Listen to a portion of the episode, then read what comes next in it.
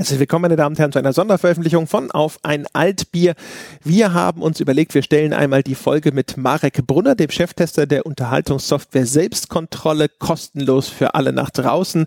Die USK, das ist die Institution, die in Deutschland für die Altersklassifizierung von Computerspielen zuständig ist. Und im Nachgang zur Veröffentlichung dieser Folge im Februar hatten uns viele unserer Hörer gesagt, Mensch, das ist eine der besten Folgen, die ihr hier gemacht habt.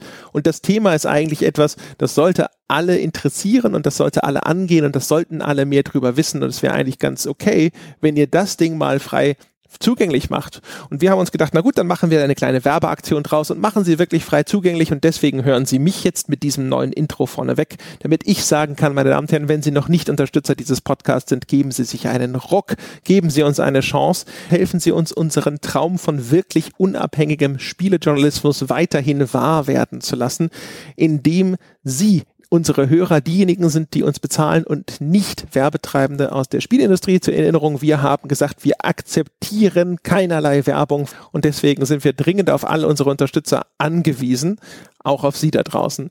Wenn Sie jetzt Unterstützer werden, ab einem Dollar können Sie alle Folgen von Auf ein Altbier, die schon erschienen sind, sofort hören. Inzwischen schon über ein Dutzend.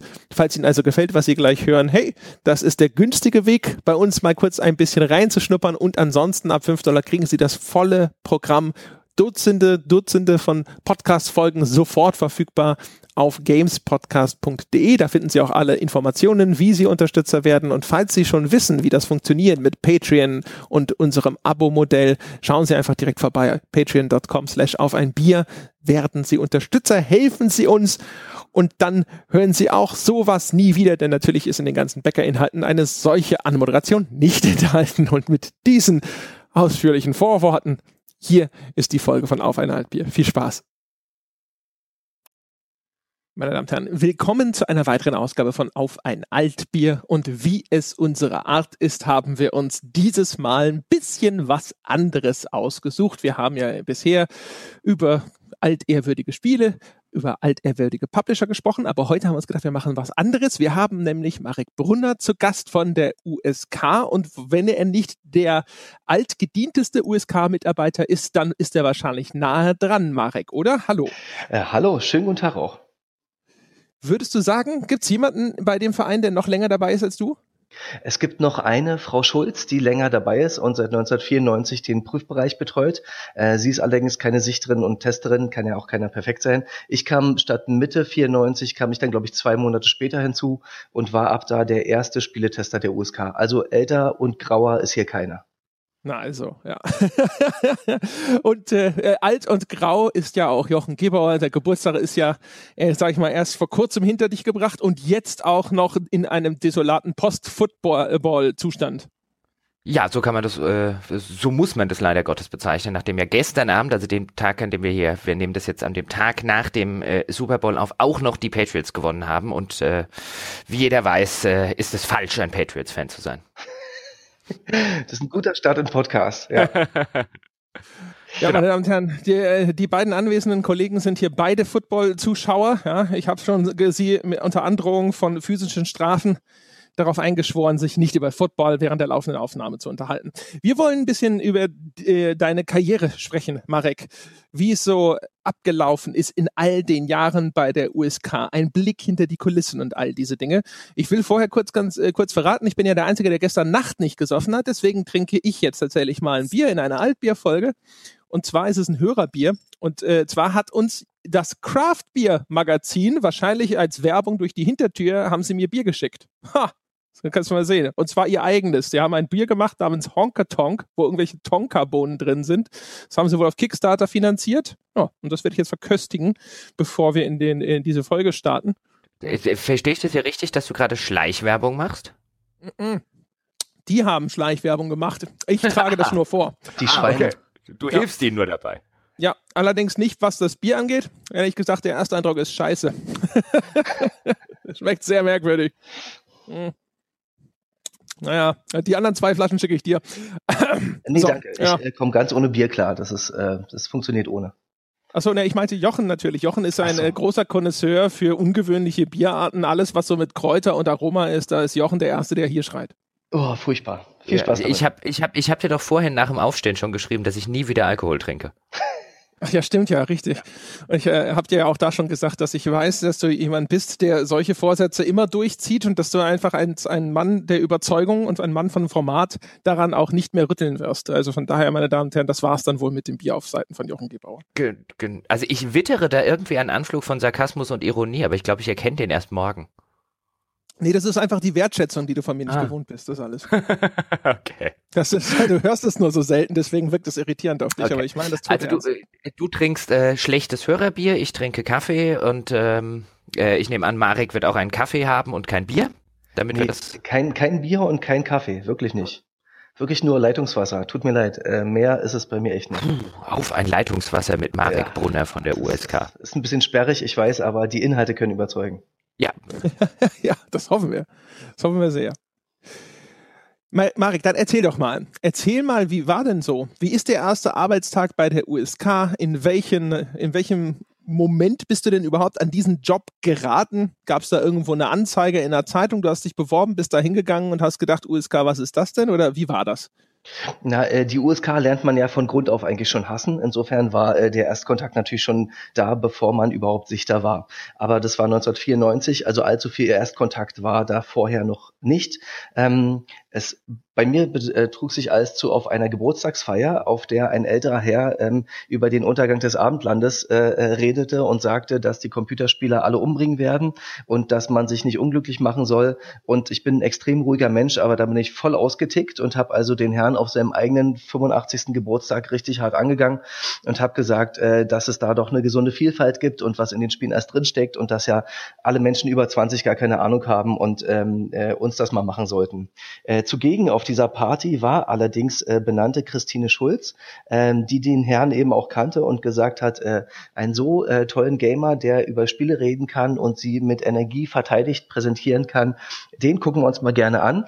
Äh, die USK wurde ungefähr sechs Monate vorher ins Leben gerufen und man hatte gemerkt, dass man die Gremien nicht damit überzeugen kann, dass man ihnen einfach Videoschnipsel der Spiele zeigt, ähm, weil die Gremien haben damals immer gesagt, ja, dann lauf doch mal links lang und äh, alle mussten immer sagen, nee, ich kann jetzt nicht links lang laufen, das ist ein Video, so wie der Sichter das damals aufgenommen hat.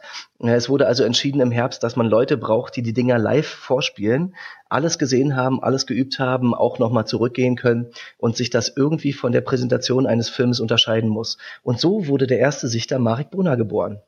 Ja, das war mein Einstieg.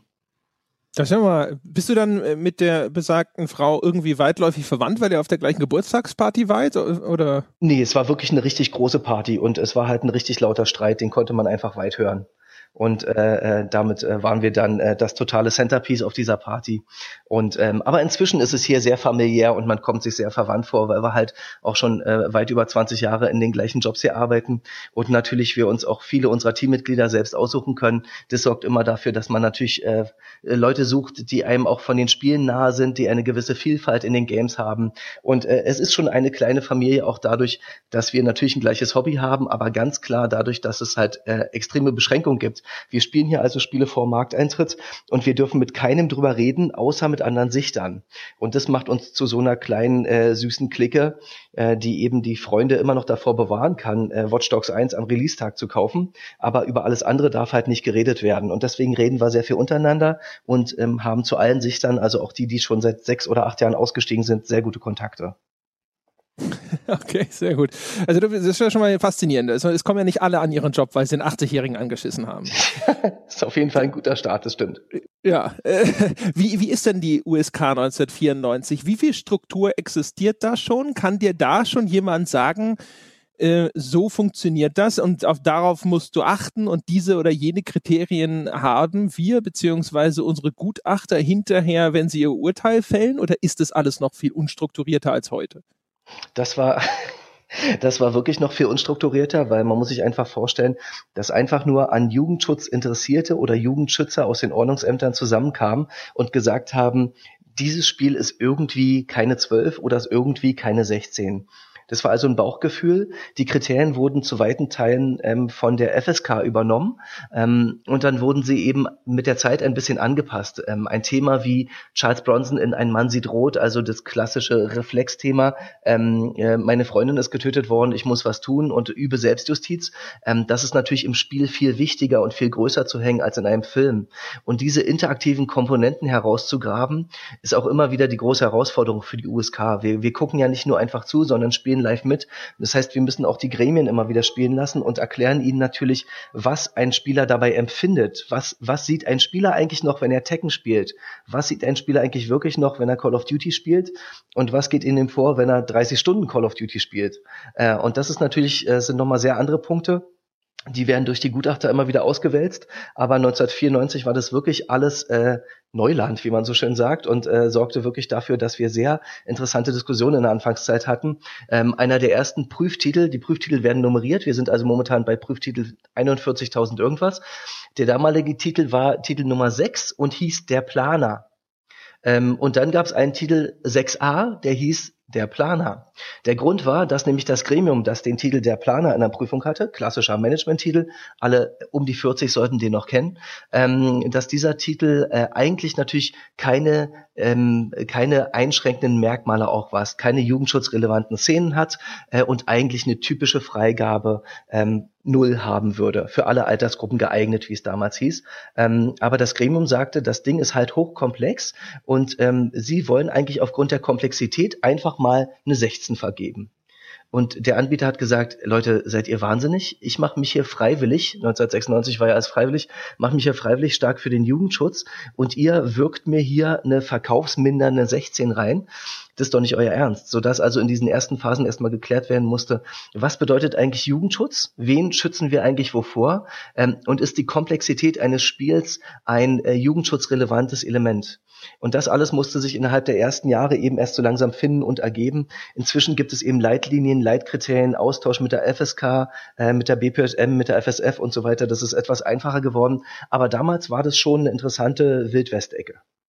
Jetzt hast du, jetzt hast du, jetzt hast du ja gerade gesagt, das finde ich nämlich auch ganz spannend. Also nur, nur kurz zum Hintergrund. Ich glaube, bis 2003 waren die Alterseinstufungen die, der USK ja Empfehlungen und erst genau. dann wurden sie gesetzlich ähm, verpflichtend gemacht. Das heißt, für die ersten fast zehn Jahre habt ihr jetzt ja, eine Altersempfehlung abgegeben. Die wurde dann aufgedruckt, wenn man die wollte, richtig? Kannst du das vielleicht mal ganz kurz zusammenfassen, wie damals überhaupt der Prozess ablief? Also, weil du gerade gesagt hast, ich setze mich hier ähm, freiwillig einer Prüfung aus. So hast du gerade den äh, äh, Hersteller von dem, von dem Planer skizziert. Also hat, haben die Hersteller dann bei euch auf freiwilliger Basis die Titel eingereicht?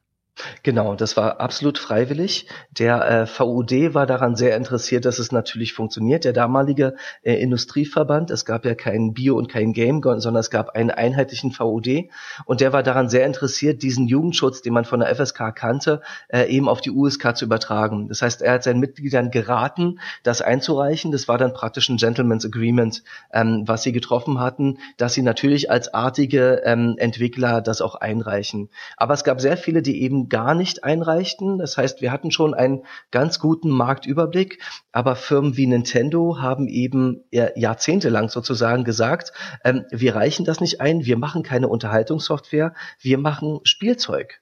Wir machen einfach Spielzeuge und wir passen da nicht mit rein. Und äh, sie waren damals ähnlich wie Apple heute. Sie wollten nicht, dass irgendein Logo ähm, an ihrem Ruf kratzt oder ähm, eine Kaufentscheidung umdrehen könnte, ähm, sondern sie wollten komplette Kontrolle über die Inhalte ihrer Spiele und natürlich auch den Aufdruck auf die Verpackung haben. Deswegen haben sie sich noch jahrelang geweigert, ähm, ähm, ein USK-Logo abzudrucken oder bei der USK auch nur einzureichen, weil sie eben gesagt haben, äh, das brauchen wir nicht. Wir sind in der Spielzeugecke und so weiter. Das hatte sich dann ähm, erst zum Erscheinen des N64 ein bisschen erledigt, als sie dann äh, mit GoldenEye und Perfect Dark zum ersten Mal härtere Kontakte ähm, mit dem Gesetz hatten. Und äh, 2003 kam dann mit dem gesetzlichen Jugendschutz die Verpflichtung, so dass wir im März 2003, glaube ich, 120 Nintendo-Titel innerhalb von vier Wochen hinter, hintereinander wegprüfen mussten. Das war eine brutal harte Zeit. Aber ja, es war vorher so, dass die einfach nicht verpflichtet waren, es machen konnten, äh, aber zu großen Teilen es trotzdem schon gemacht haben. Als Gentleman's Agreement in einer kleinen deutschen Industrie äh, gehörte sich das so. Wie? Du hast gerade gesagt, der Hersteller von der Planer hätte gesagt, diese 16 sei für ihn verkaufsmindernd. War das denn in irgendeiner Form belegbar? Also meine Erinnerung an diese Zeit war eigentlich noch, dass die USK-Siegel größtenteils völlig ignoriert wurden. Ja, äh, ganz klar wurden sie völlig ignoriert. Ähm, und ähm, das äh, lag aber auch daran, dass sie natürlich noch keine Größe hatten. Sie hatten keinen Impact. Es stand auch dran, empfohlen. Äh, ein Spiel zu empfehlen ab null Jahren ist natürlich aus heutiger Sicht total hirnrissig. Ähm, also eine Empfehlung ist einfach natürlich etwas, was man für Qualität ausgeben kann. Aber de den Planer ab null Jahren zu empfehlen, hört sich natürlich doppelt hirnrissig an.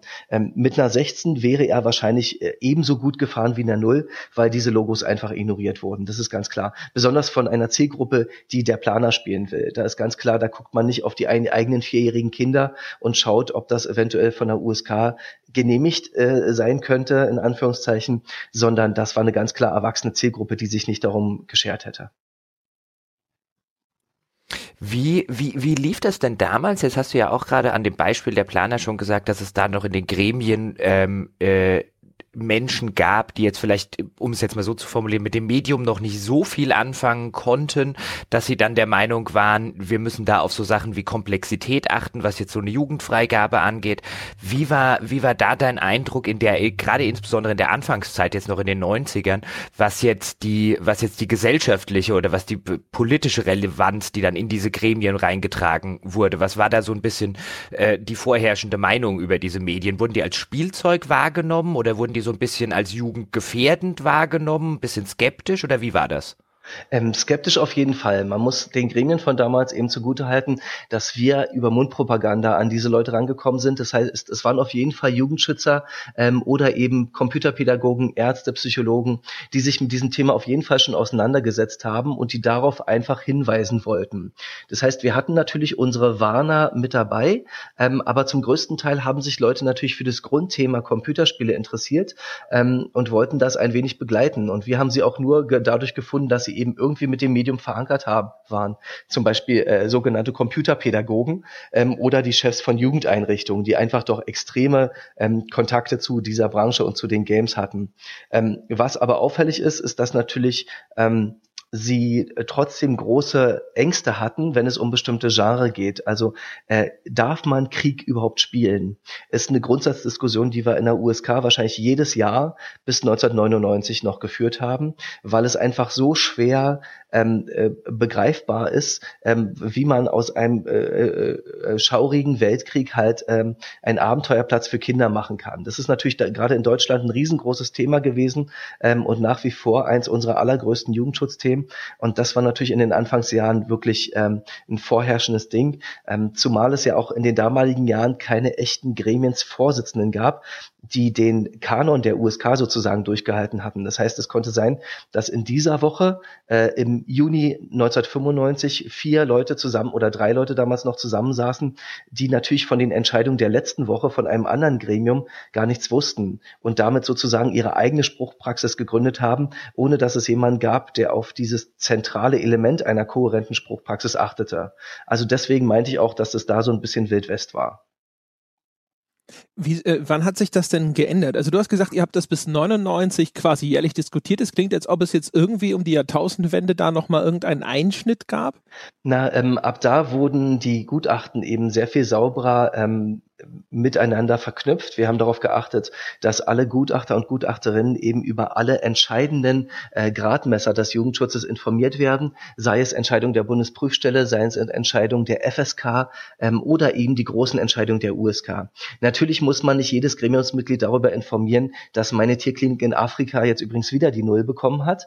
Aber es ist natürlich wichtig zu sagen, was bekommt das erste Medal of Honor, ähm, was bekommt äh, ein Golden Eye, ähm, welches Rating bekommt ähm, das erste Action-Adventure, das es gab und so weiter und so weiter. Sodass eine gewisse Kohärenz entstehen konnte und zumindest äh, die Gremien darüber informiert waren, dass dieses Genre momentan in der USK ähm, mit einer 16 eingeschätzt wurde. Aber natürlich handelt es sich immer um Einzelfallprüfungen. Ähm, allerdings ist es natürlich hilfreich, wenn man weiß, äh, das ist ein Thema, mit dem die USK jetzt schon zehnmal konfrontiert war und ähm, Strategiespiele wie ein ähm, äh, wie ein Advance Wars sind eben so und so einzustufen. Und äh, das war natürlich für die Gremien auch sehr wichtig, da eine gewisse Sicherheit zu erreichen und nicht einfach ähm, einmal im Monat äh, da zu sein und hinzukommen und wieder wild rumzuentscheiden, sondern auch in größeren Kreise zu diskutieren. Damals haben auch pro Jahr ähm, vier große Fortbildungen mit allen Gutachtern und Gutachterinnen stattgefunden, sodass sie sich auch untereinander austauschen konnten.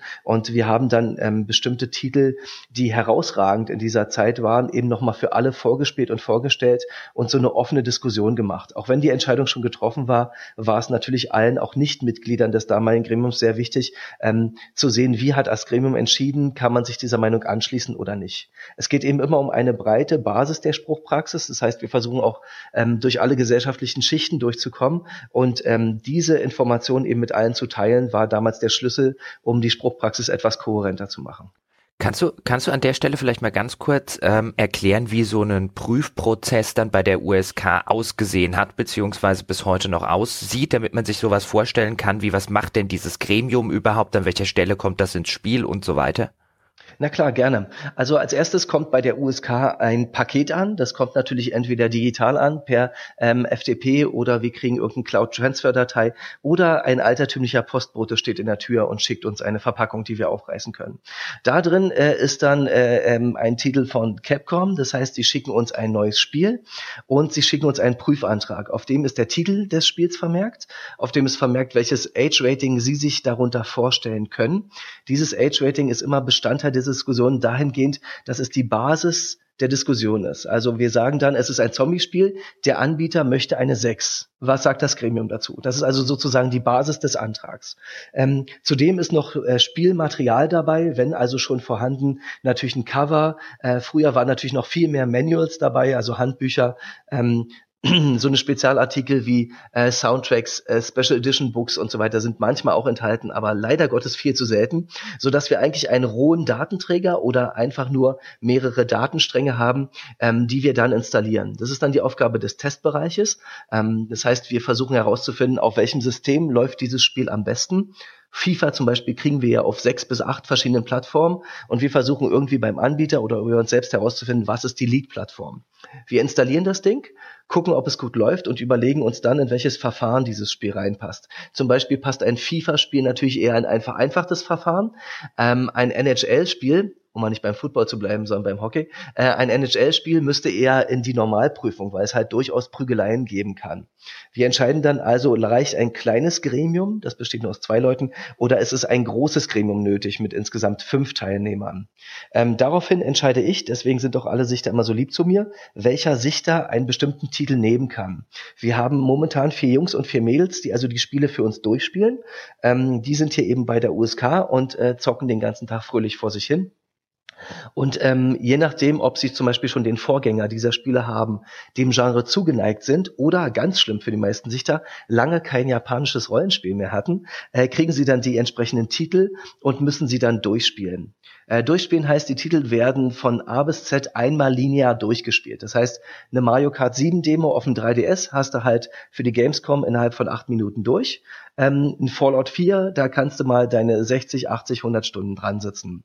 Ähm, die Sichter und Sichterinnen spielen also die Spiele durch, schreiben dazu einen Sichtertext. Da sind die Story drin, da ist das Gameplay mit enthalten. Äh, sie reden darüber, welche Features das Spiel hat, was ein Spieler die meiste Zeit macht und was so viel Spaß daran macht. Und natürlich spielt der Jugendschutz eine entscheidende Rolle.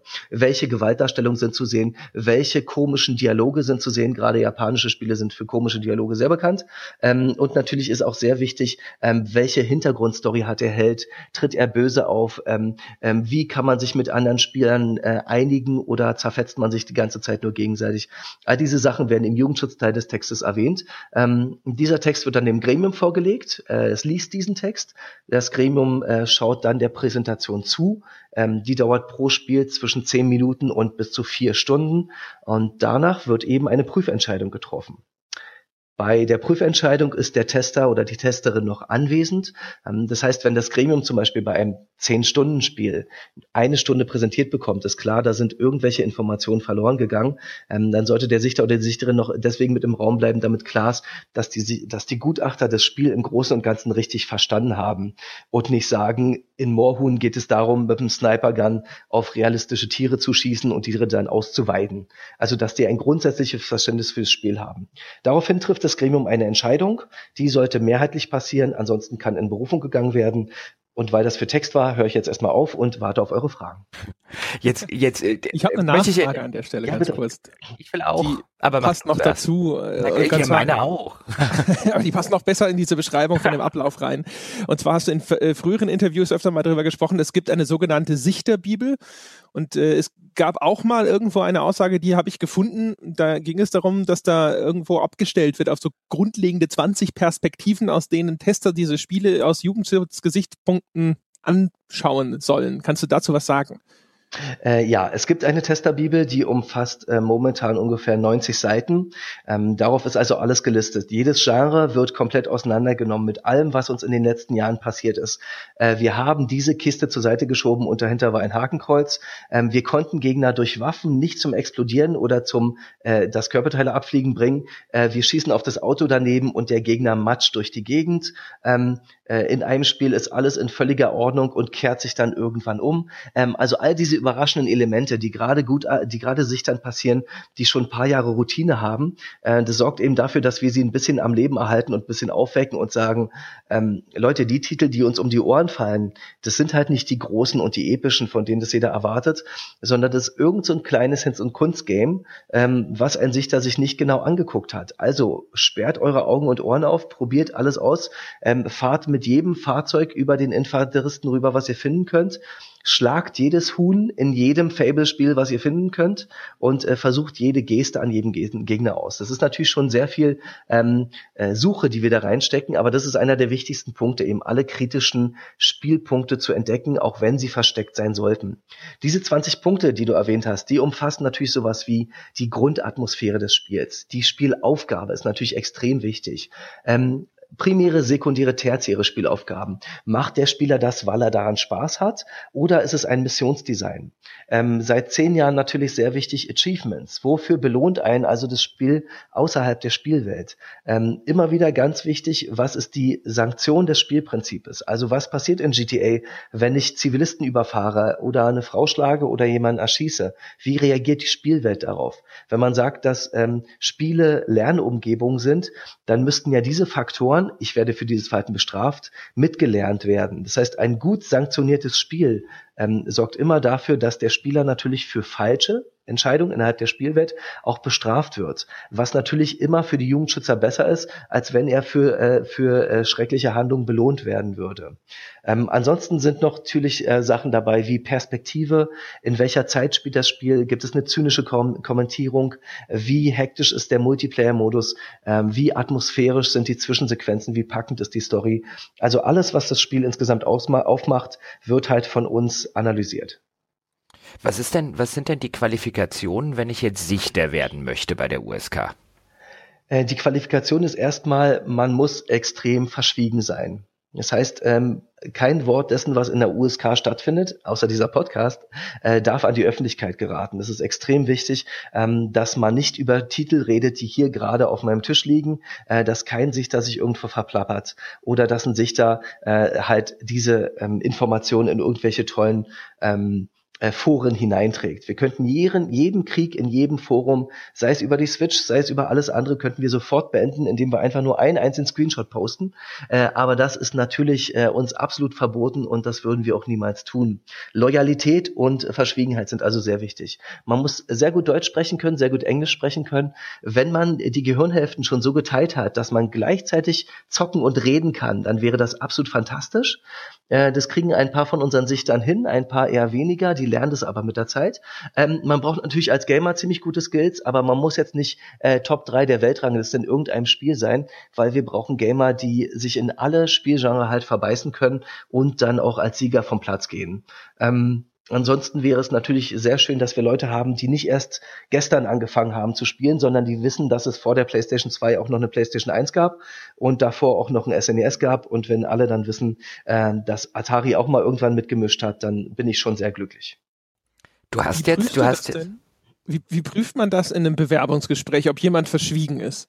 Ähm, das ist total schwer zu prüfen, aber natürlich versuchen wir online schon ein bisschen was über unsere Kandidaten und Kandidatinnen herauszufinden.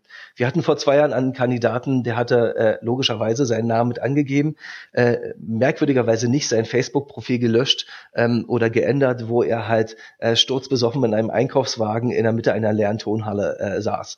Ähm, und das sind halt Bilder, von denen wir schon wissen, das sind Menschen, denen vielleicht einmal sowas passiert ist äh, und vielleicht ist es nur eine Mini-Aufnahme eines ansonsten grandiosen Lebens Lebens, aber das sind dann wirklich ähm, Menschen, wo wir wissen, das wird richtig schwer, ähm, äh, sie hier in die USK einzubinden. Wir brauchen also schon artige Gamer, die ähm, ordentlich bei der Sache bleiben ähm, und die nicht, äh, die nicht auf äh, Ruhm aus sind, die also jetzt nicht gerade ihren nächsten YouTube-Channel öffnen wollen und tolle Insider-Infos hier preisgeben wollen.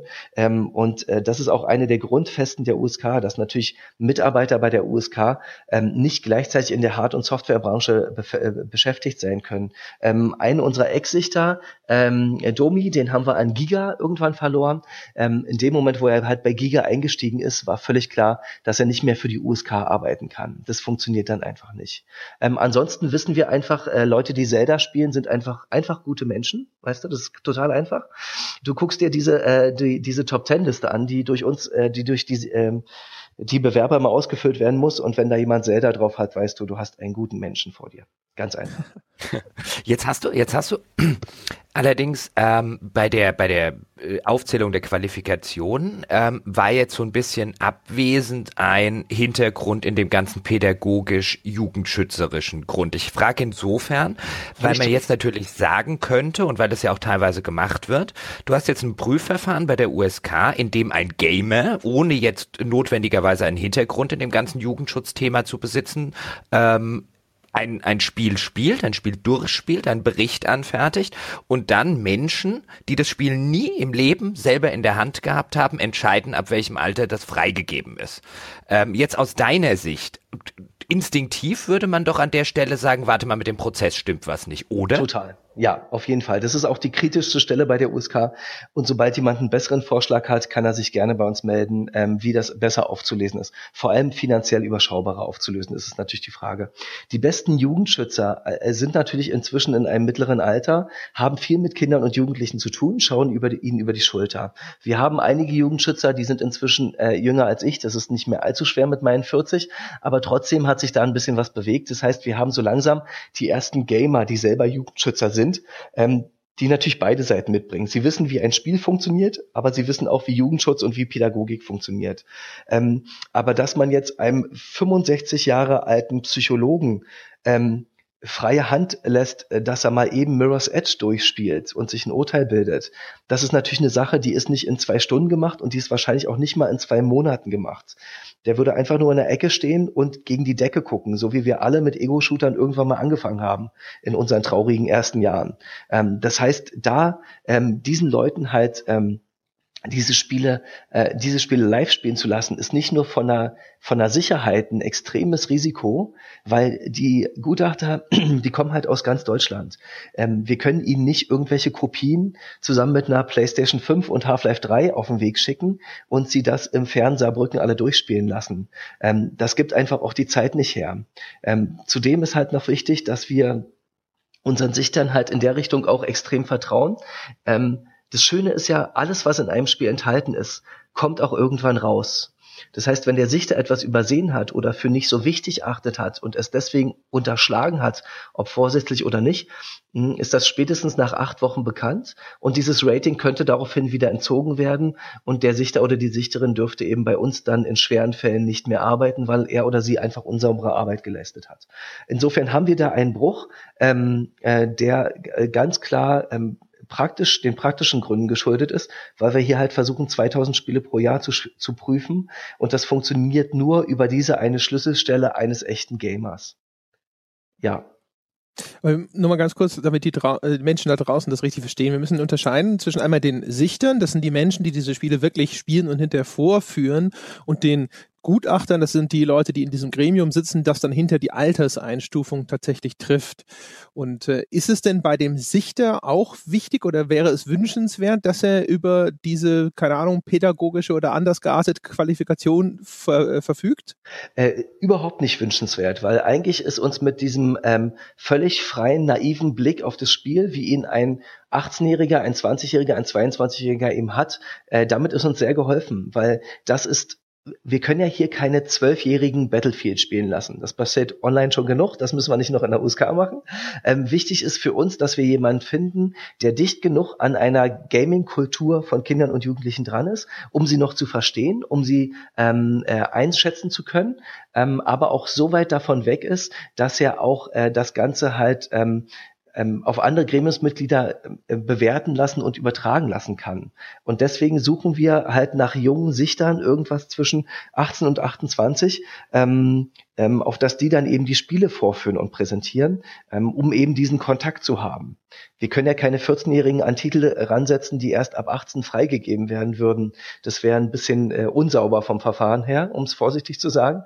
Ähm, und deshalb versuchen wir wirklich Gamer zu finden, die ziemlich dicht dran sind, aber auch noch so einen Spaß mit Spielen haben, dass sie uns genau sagen können, was an einem Def Jam äh, von der Hip-Hop-Mucke her so cool ist, wie gut das und das funktioniert, äh, welche, welche Feature für welchen Spielertyp halt was bedeutet. Also deswegen suchen wir halt echte Gamer, die sich in allem auskennen und ähm, ja, gerne verschiedene Genres ausprobieren. Wie hat sich denn die Zusammensetzung dieser Gutachtergremien verändert, so über die Jahre? Also wenn du zurückblickst, so in die 90er Jahre bis heute, hast du den Eindruck, die Menschen, die jetzt heutzutage als Gutachter fungieren, sind die aufgeklärter oder aufgeschlossener gegenüber Computerspielen? Die sind sehr viel aufgeschlossener und aufgeklärter. Also Diskussionen wie, darf man Krieg überhaupt spielen, haben wir eben wirklich seit der Jahrtausendwende einfach nicht mehr führen müssen.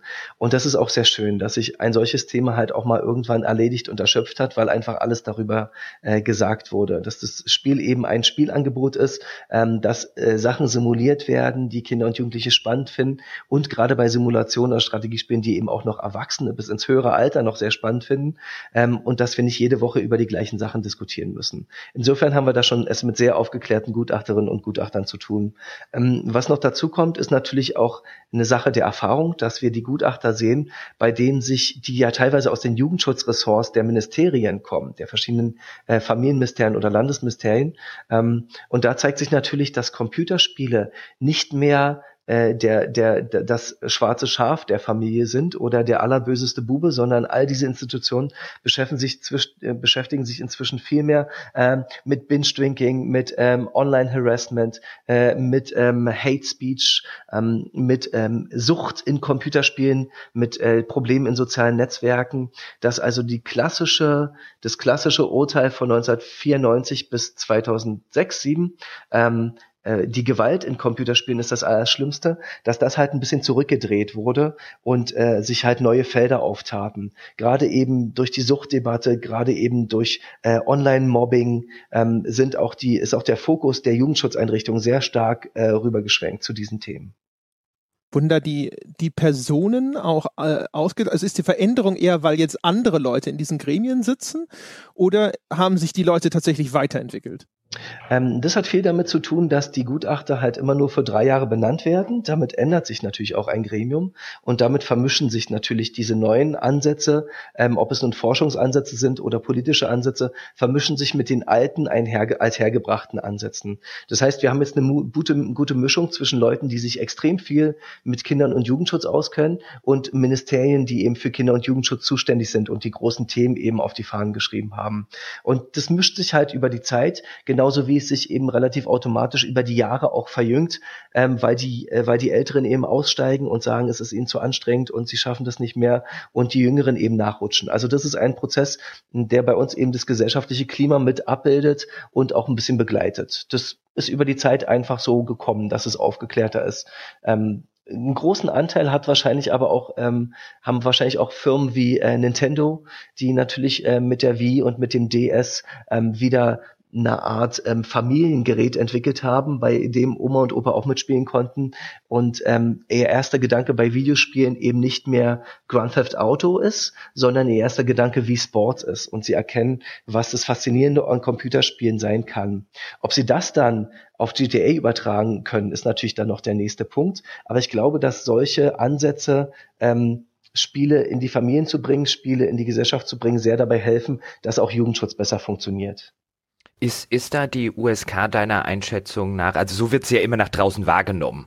Ähm, du hast ja jetzt skizziert, dass es da ganz unterschiedliche ähm, Elemente gibt, wie eben die, die Gremien äh, oder die Mitglieder der Gremien, die eben alle drei Jahre, ähm, wo dann, wo dann andere dazukommen, dann gibt es die internen Sichter und so weiter. Aber für die Öffentlichkeit da draußen wirkt es ja immer die USK. Und dann heißt es zum Beispiel häufig, die USK ist ja viel laxer geworden, als sie das früher war.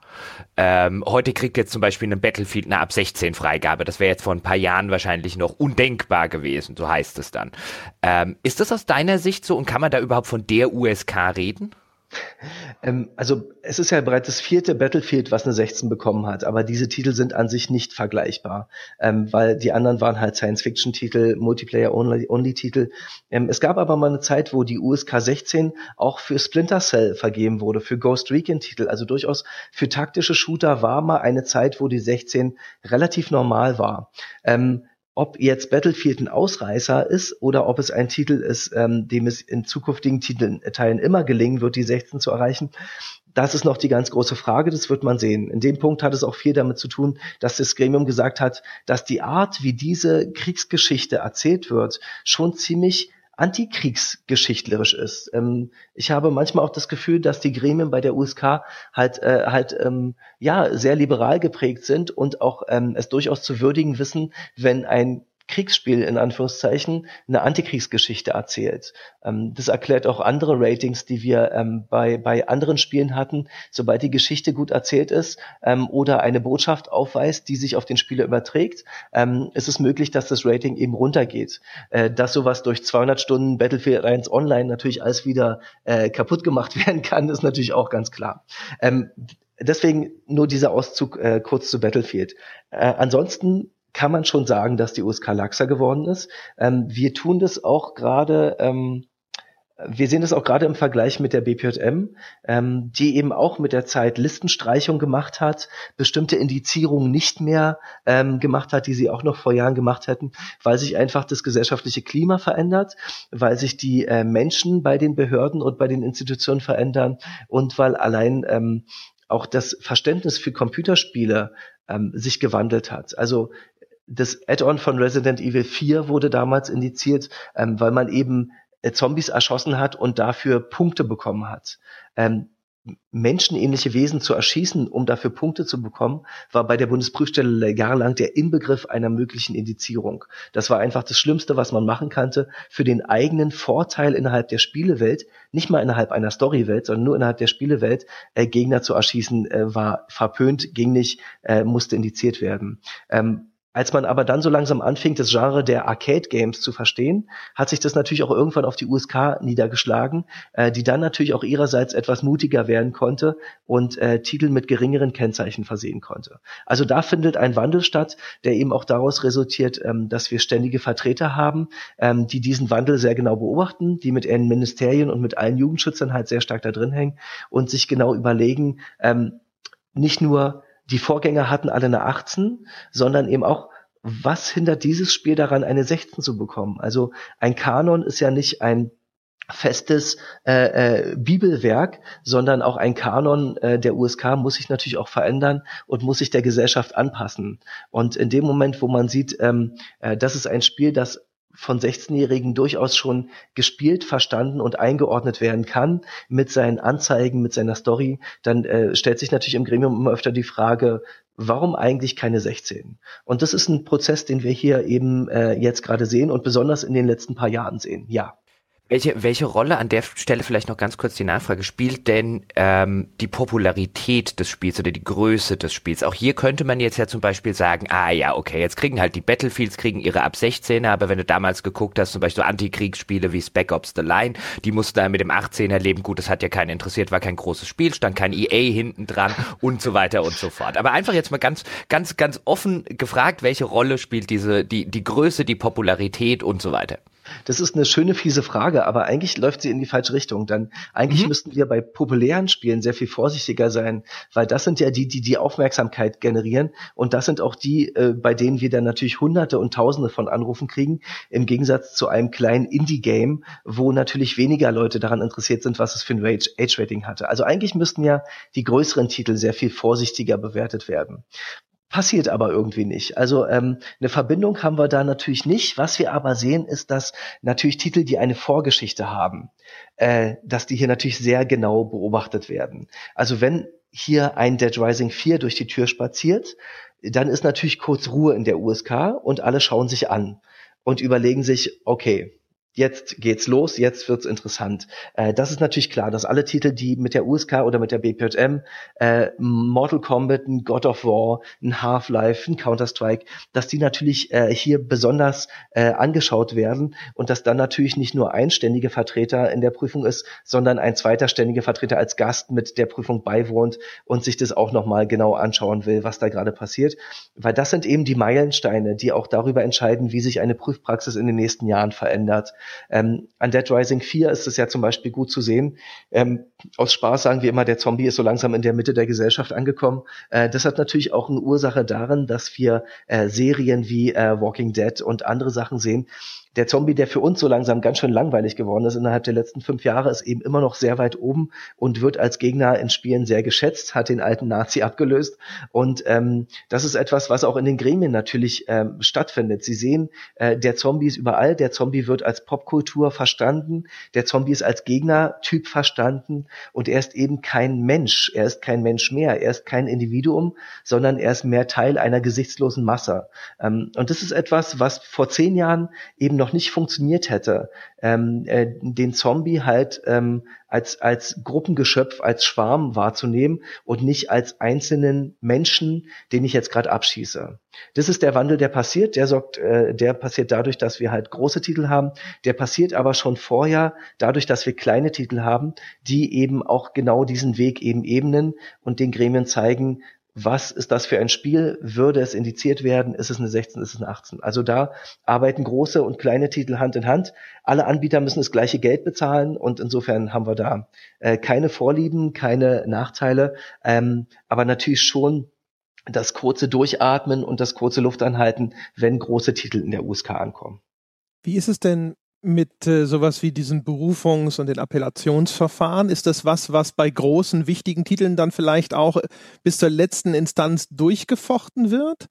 Auf jeden Fall. Auf jeden Fall ist es so, dass ähm, wir von beiden Seiten, sowohl die industrielle Seite als auch eben die staatliche Seite sehen, dass sie bestimmte ähm, Entscheidung der USK auf die festesten Füße, die die USK überhaupt hat, gestellt haben wollen. Das heißt, man kann ein Dead Rising 4 nachdem Vorgänger indiziert und beschlagnahmt wurden, drei Jahre später oder zwei Jahre später nicht einfach so im ersten Verfahren durchwinken, sondern alle Gremien sind daran interessiert, dass eine möglichst hohe ähm, Spruchpraxis stattfindet, dass wir eine gewisse Breite an Gremien sehen ähm, und dass diese Entscheidung natürlich auch vor allen anderen Institutionen verteidigt werden kann. Und insofern ist natürlich ähm, sowohl dem Anbieter sehr daran gelegen, äh, dieses äh, diese Entscheidung abzusichern, aber auch der, ähm, der USK sehr daran gelegen, dass sich noch mehr Leute diesen Titel angesehen haben.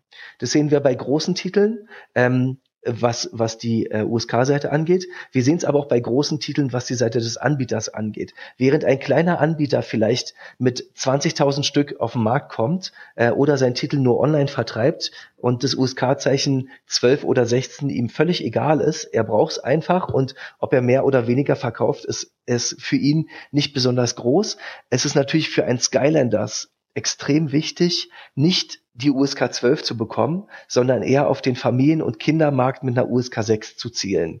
Ähm, das heißt, natürlich werden sie eine so große Lizenz, wie sie halt vor ein paar Jahren noch war, ähm, bis zur letzten Instanz durchfechten und werden so oft in Berufung gehen, wie sie können, um dieses niedrigere Rating zu erhalten.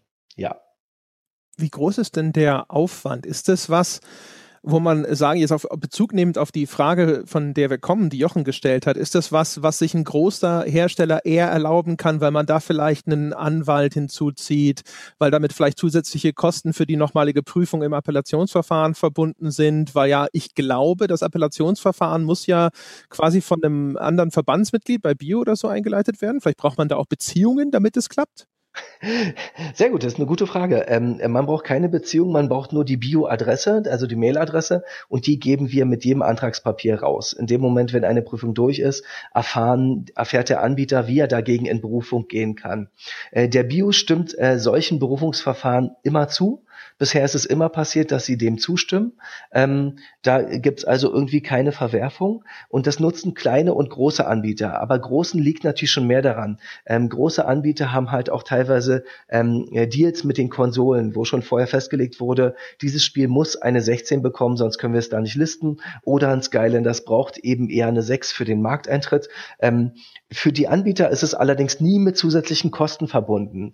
Diese Berufung ist ihr gutes Recht. Das heißt, die Berufungsprüfung und auch die Appellationsprüfung sind für sie komplett kostenfrei.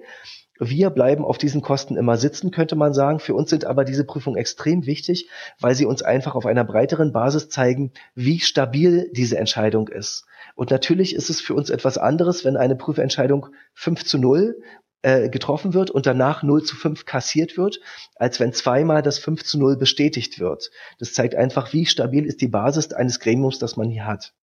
Ähm, aber für den Anbieter ist es nie mit Kosten verbunden, was allerdings in Ihrem äh, Fall, in dem Fall der Anbieter, viel wichtiger ist. Es ist natürlich immer mit einem Zeitaufwand verbunden. Ein Berufungsgremium heißt, es müssen komplett neue Gutachter zusammengesucht werden. Es dürfen natürlich nicht die sein, die letzte Woche in der Normalprüfung waren.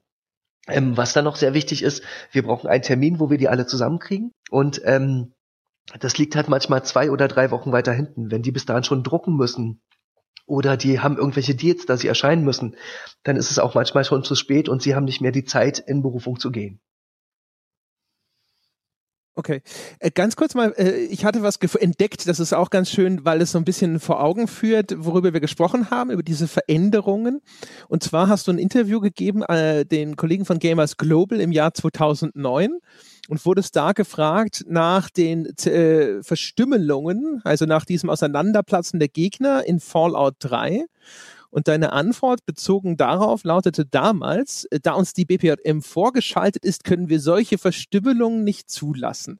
Ein Spiel müsste schon sehr viel Abstand zur eigenen Spielwelt haben, um mit sowas in Deutschland durchzukommen. Um solch ein Element zu rechtfertigen, braucht es schon fünf oder sechs Nicht-Indizierungsgründe, Gründe wie starke Rätselelemente oder klar fiktive Welt.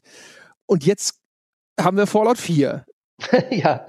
Das ist jetzt 2009 ist natürlich schon ein paar Jährchen her, aber auch da scheint sich doch recht grundlegend was geändert zu haben. Und da würde mich jetzt vor allem auch nochmal in Bezug auf das, was du schon gesagt hast, äh, interessieren ist das, macht sich das irgendwann bemerkbar? Also wie ist das einfach eine, so eine Evolution und es schleicht sich dann sozusagen durch den Prozess irgendwann ein, weil einfach neue Prüfungsentscheidungen, sozusagen Präzedenzfälle werden geschaffen, auf die wird sich immer wieder berufen und so äh, äh entwickelt sich das in die eine oder andere Richtung oder setzt sich die USK irgendwann hin und sagt so, Kinder, pass mal auf, wir haben das bisher so gemacht, aber in Zukunft machen wir das so.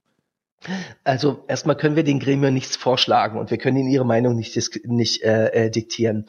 Es ist sehr wichtig, dass die Gutachter eben nicht bei der USK angestellt sind, sondern die werden nur in diese Räume hier zusammengerufen. Ähm, die unterliegen der Schweigepflicht und müssen sich an die USK-Grundsätze halten ähm, und an die Wertmaßstäbe der USK, an unsere sogenannten Leitkriterien. Ähm, das sagt aber auch nur aus, worüber sie diskutieren. Wie sie dann entscheiden, da sind sie total frei.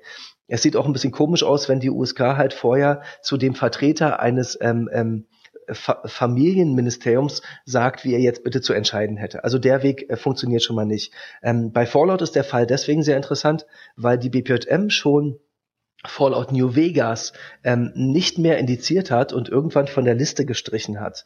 Das heißt schon der Unterschied zwischen Fallout 3 und Fallout New Vegas, die jetzt nicht besonders weit auseinander waren, ähm, schon da ist bei der BPJM etwas passiert. Ähm, und sie haben das damit begründet, dass eben die Welt viel mehr ist als nur das Platzen von Köpfen.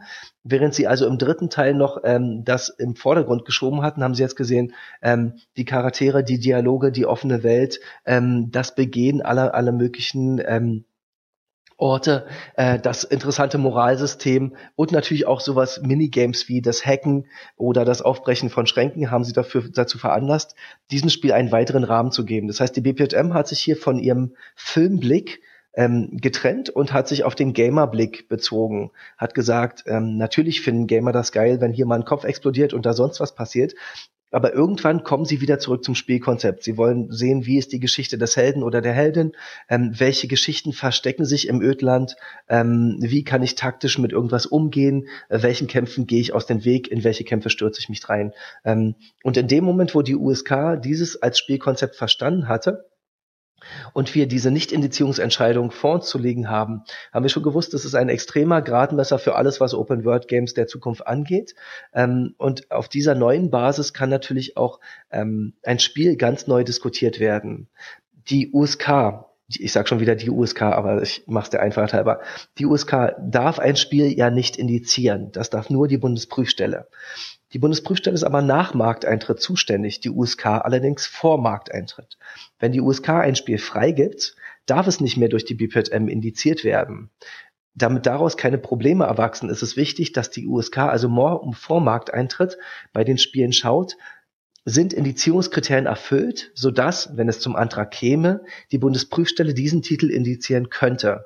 Und wenn diese Kriterien gegeben sind oder als erfüllt angesehen werden, darf nicht gekennzeichnet werden. Und deswegen schauen wir uns natürlich die Entscheidung der BPJM an. Wir versuchen zu verstehen, wie die BPJM arbeitet, wie sie diskutiert, ähm, versuchen praktisch mit unseren Augen durch die Augen eines anderen Gremiums zu schauen und versuchen daraufhin auszumachen, wie momentan die Spruchpraxis der BPJM ist. Ähm, und bei ähm, Fallout und bei anderen Titeln ist es dann eben sehr wichtig, nicht nur Entscheidungen heranzuziehen, die 20 Jahre her sind, sondern eben gerade auf die letzten Jahre zu gucken und zu gucken, wo hat sich der Blick auf die Spiele verändert. Und das machen wir stetig. Wir sind äh, in, in vierteljährlichen Austausch mit der USK, äh, mit der BPJM, gucken uns, was sich an Spruchpraxis bei ihnen verändert hat, sind zu Besuch, sie sind bei uns zu Besuch ähm, und haben so eine Austauschtreffen, sodass wir ihren Kriterienkatalog relativ gut abbilden können. Nur, nur kurz zum Verständnis. Du hast gerade gesagt, wenn ähm, wenn ihr ein Spiel gekennzeichnet habt, dann kann es die BPJM nachträglich nicht mehr indizieren. Ja. Ähm, warum macht ihr euch dann jetzt einfach ketzerisch gefragt überhaupt die Mühe? Ihr könntet ja auch einfach sagen, hey, wir haben dem Ding eine 18 gegeben oder wir haben dem Ding eine 16 gegeben, BPJN, äh, jetzt guckt der Blut. ja. Ja, könnte man natürlich machen. Ähm, ist natürlich äh, für, für den deutschen Jugendschutz nicht besonders gut, wenn Institutionen anfangen, sich gegenseitig zu behaken oder nur Kraft ihrer Wassersuppe, äh, um zu zeigen, was eine Hake ist, ähm, die andere Institution komplett auszuschalten oder gar vorzuführen. Die Idee ist ja schon, darauf zu gucken, wie ein äh, Prüfgremium bei der BPM aufgebaut ist, was sie momentan für einen Prüfkanon haben, wo sie momentan stehen. Ähm, denn ansonsten kann es natürlich auch nach dem deutschen deutschen Jugendschutz passieren, dass äh, der USK das Vertrauen entzogen wird und gesagt wird, liebe ständige Vertreter, äh, sucht euch ein neues Prüf ähm, Mittel, ein neues Prüfsystem. Die USK ist an dieser Stelle nicht mehr glaubwürdig. Sie untergräbt die Arbeit der Bundesprüfstelle. Und das ist natürlich etwas, was äh, nicht passieren sollte. Ist die Einfach. EPJM nicht auch in euren Gremien irgendwie vertreten oder habe ich das falsch im Kopf? Die BPM, die Bundesprüfstelle, ähm, ist mit einigen Gutachtern in der USK vertreten ähm, und ist auch im Beirat ähm, der USK mit einer Stimme vertreten. Ja, also es ist halt eine sehr enge Zusammenarbeit.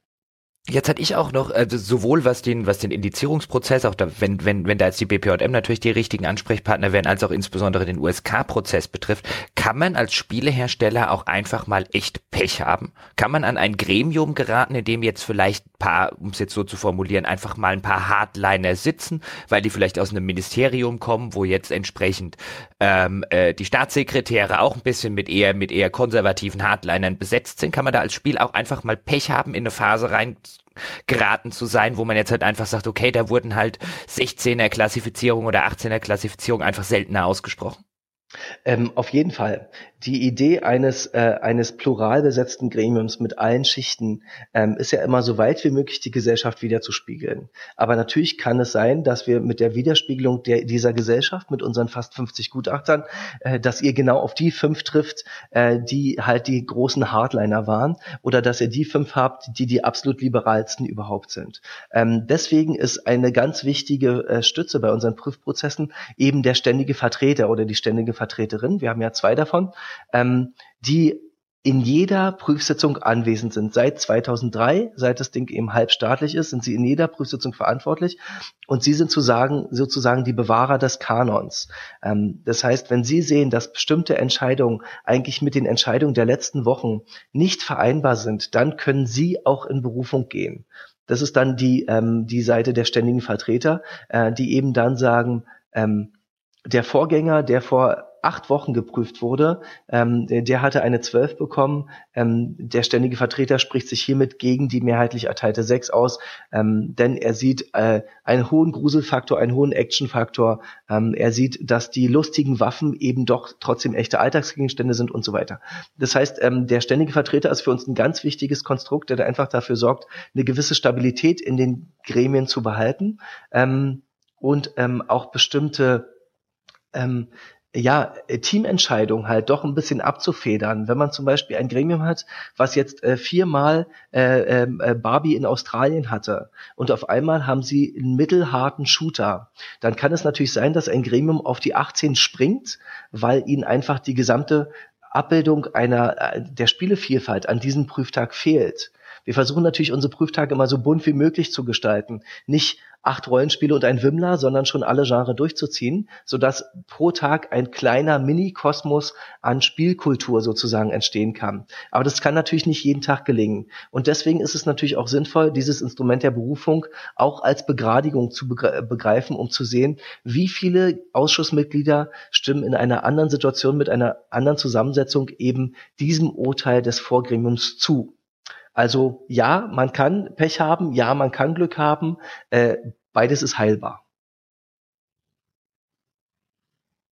Welche äh, Unterschiede machen sich eigentlich bemerkbar, je nachdem, wer gerade der USK-Geschäftsführer ist. Äh, gibt der in irgendeiner Form, hat er irgendeinen Einfluss auf die Philosophie äh, der USK? Gibt er irgendwie eine Richtung oder ist es eigentlich egal, wer gerade USK-Geschäftsführer ist? Das ist, es ist jetzt ein blöder Satz, aber es ist für die Arbeit des Testbereichs ist es völlig egal, wer gerade Geschäftsführer ist. Äh, der Testbereich ist der längste arbeitende Bereich, den wir in der USK haben, nicht nur von morgens, abends, nachts und Wochenende, sondern eben auch seit 1994.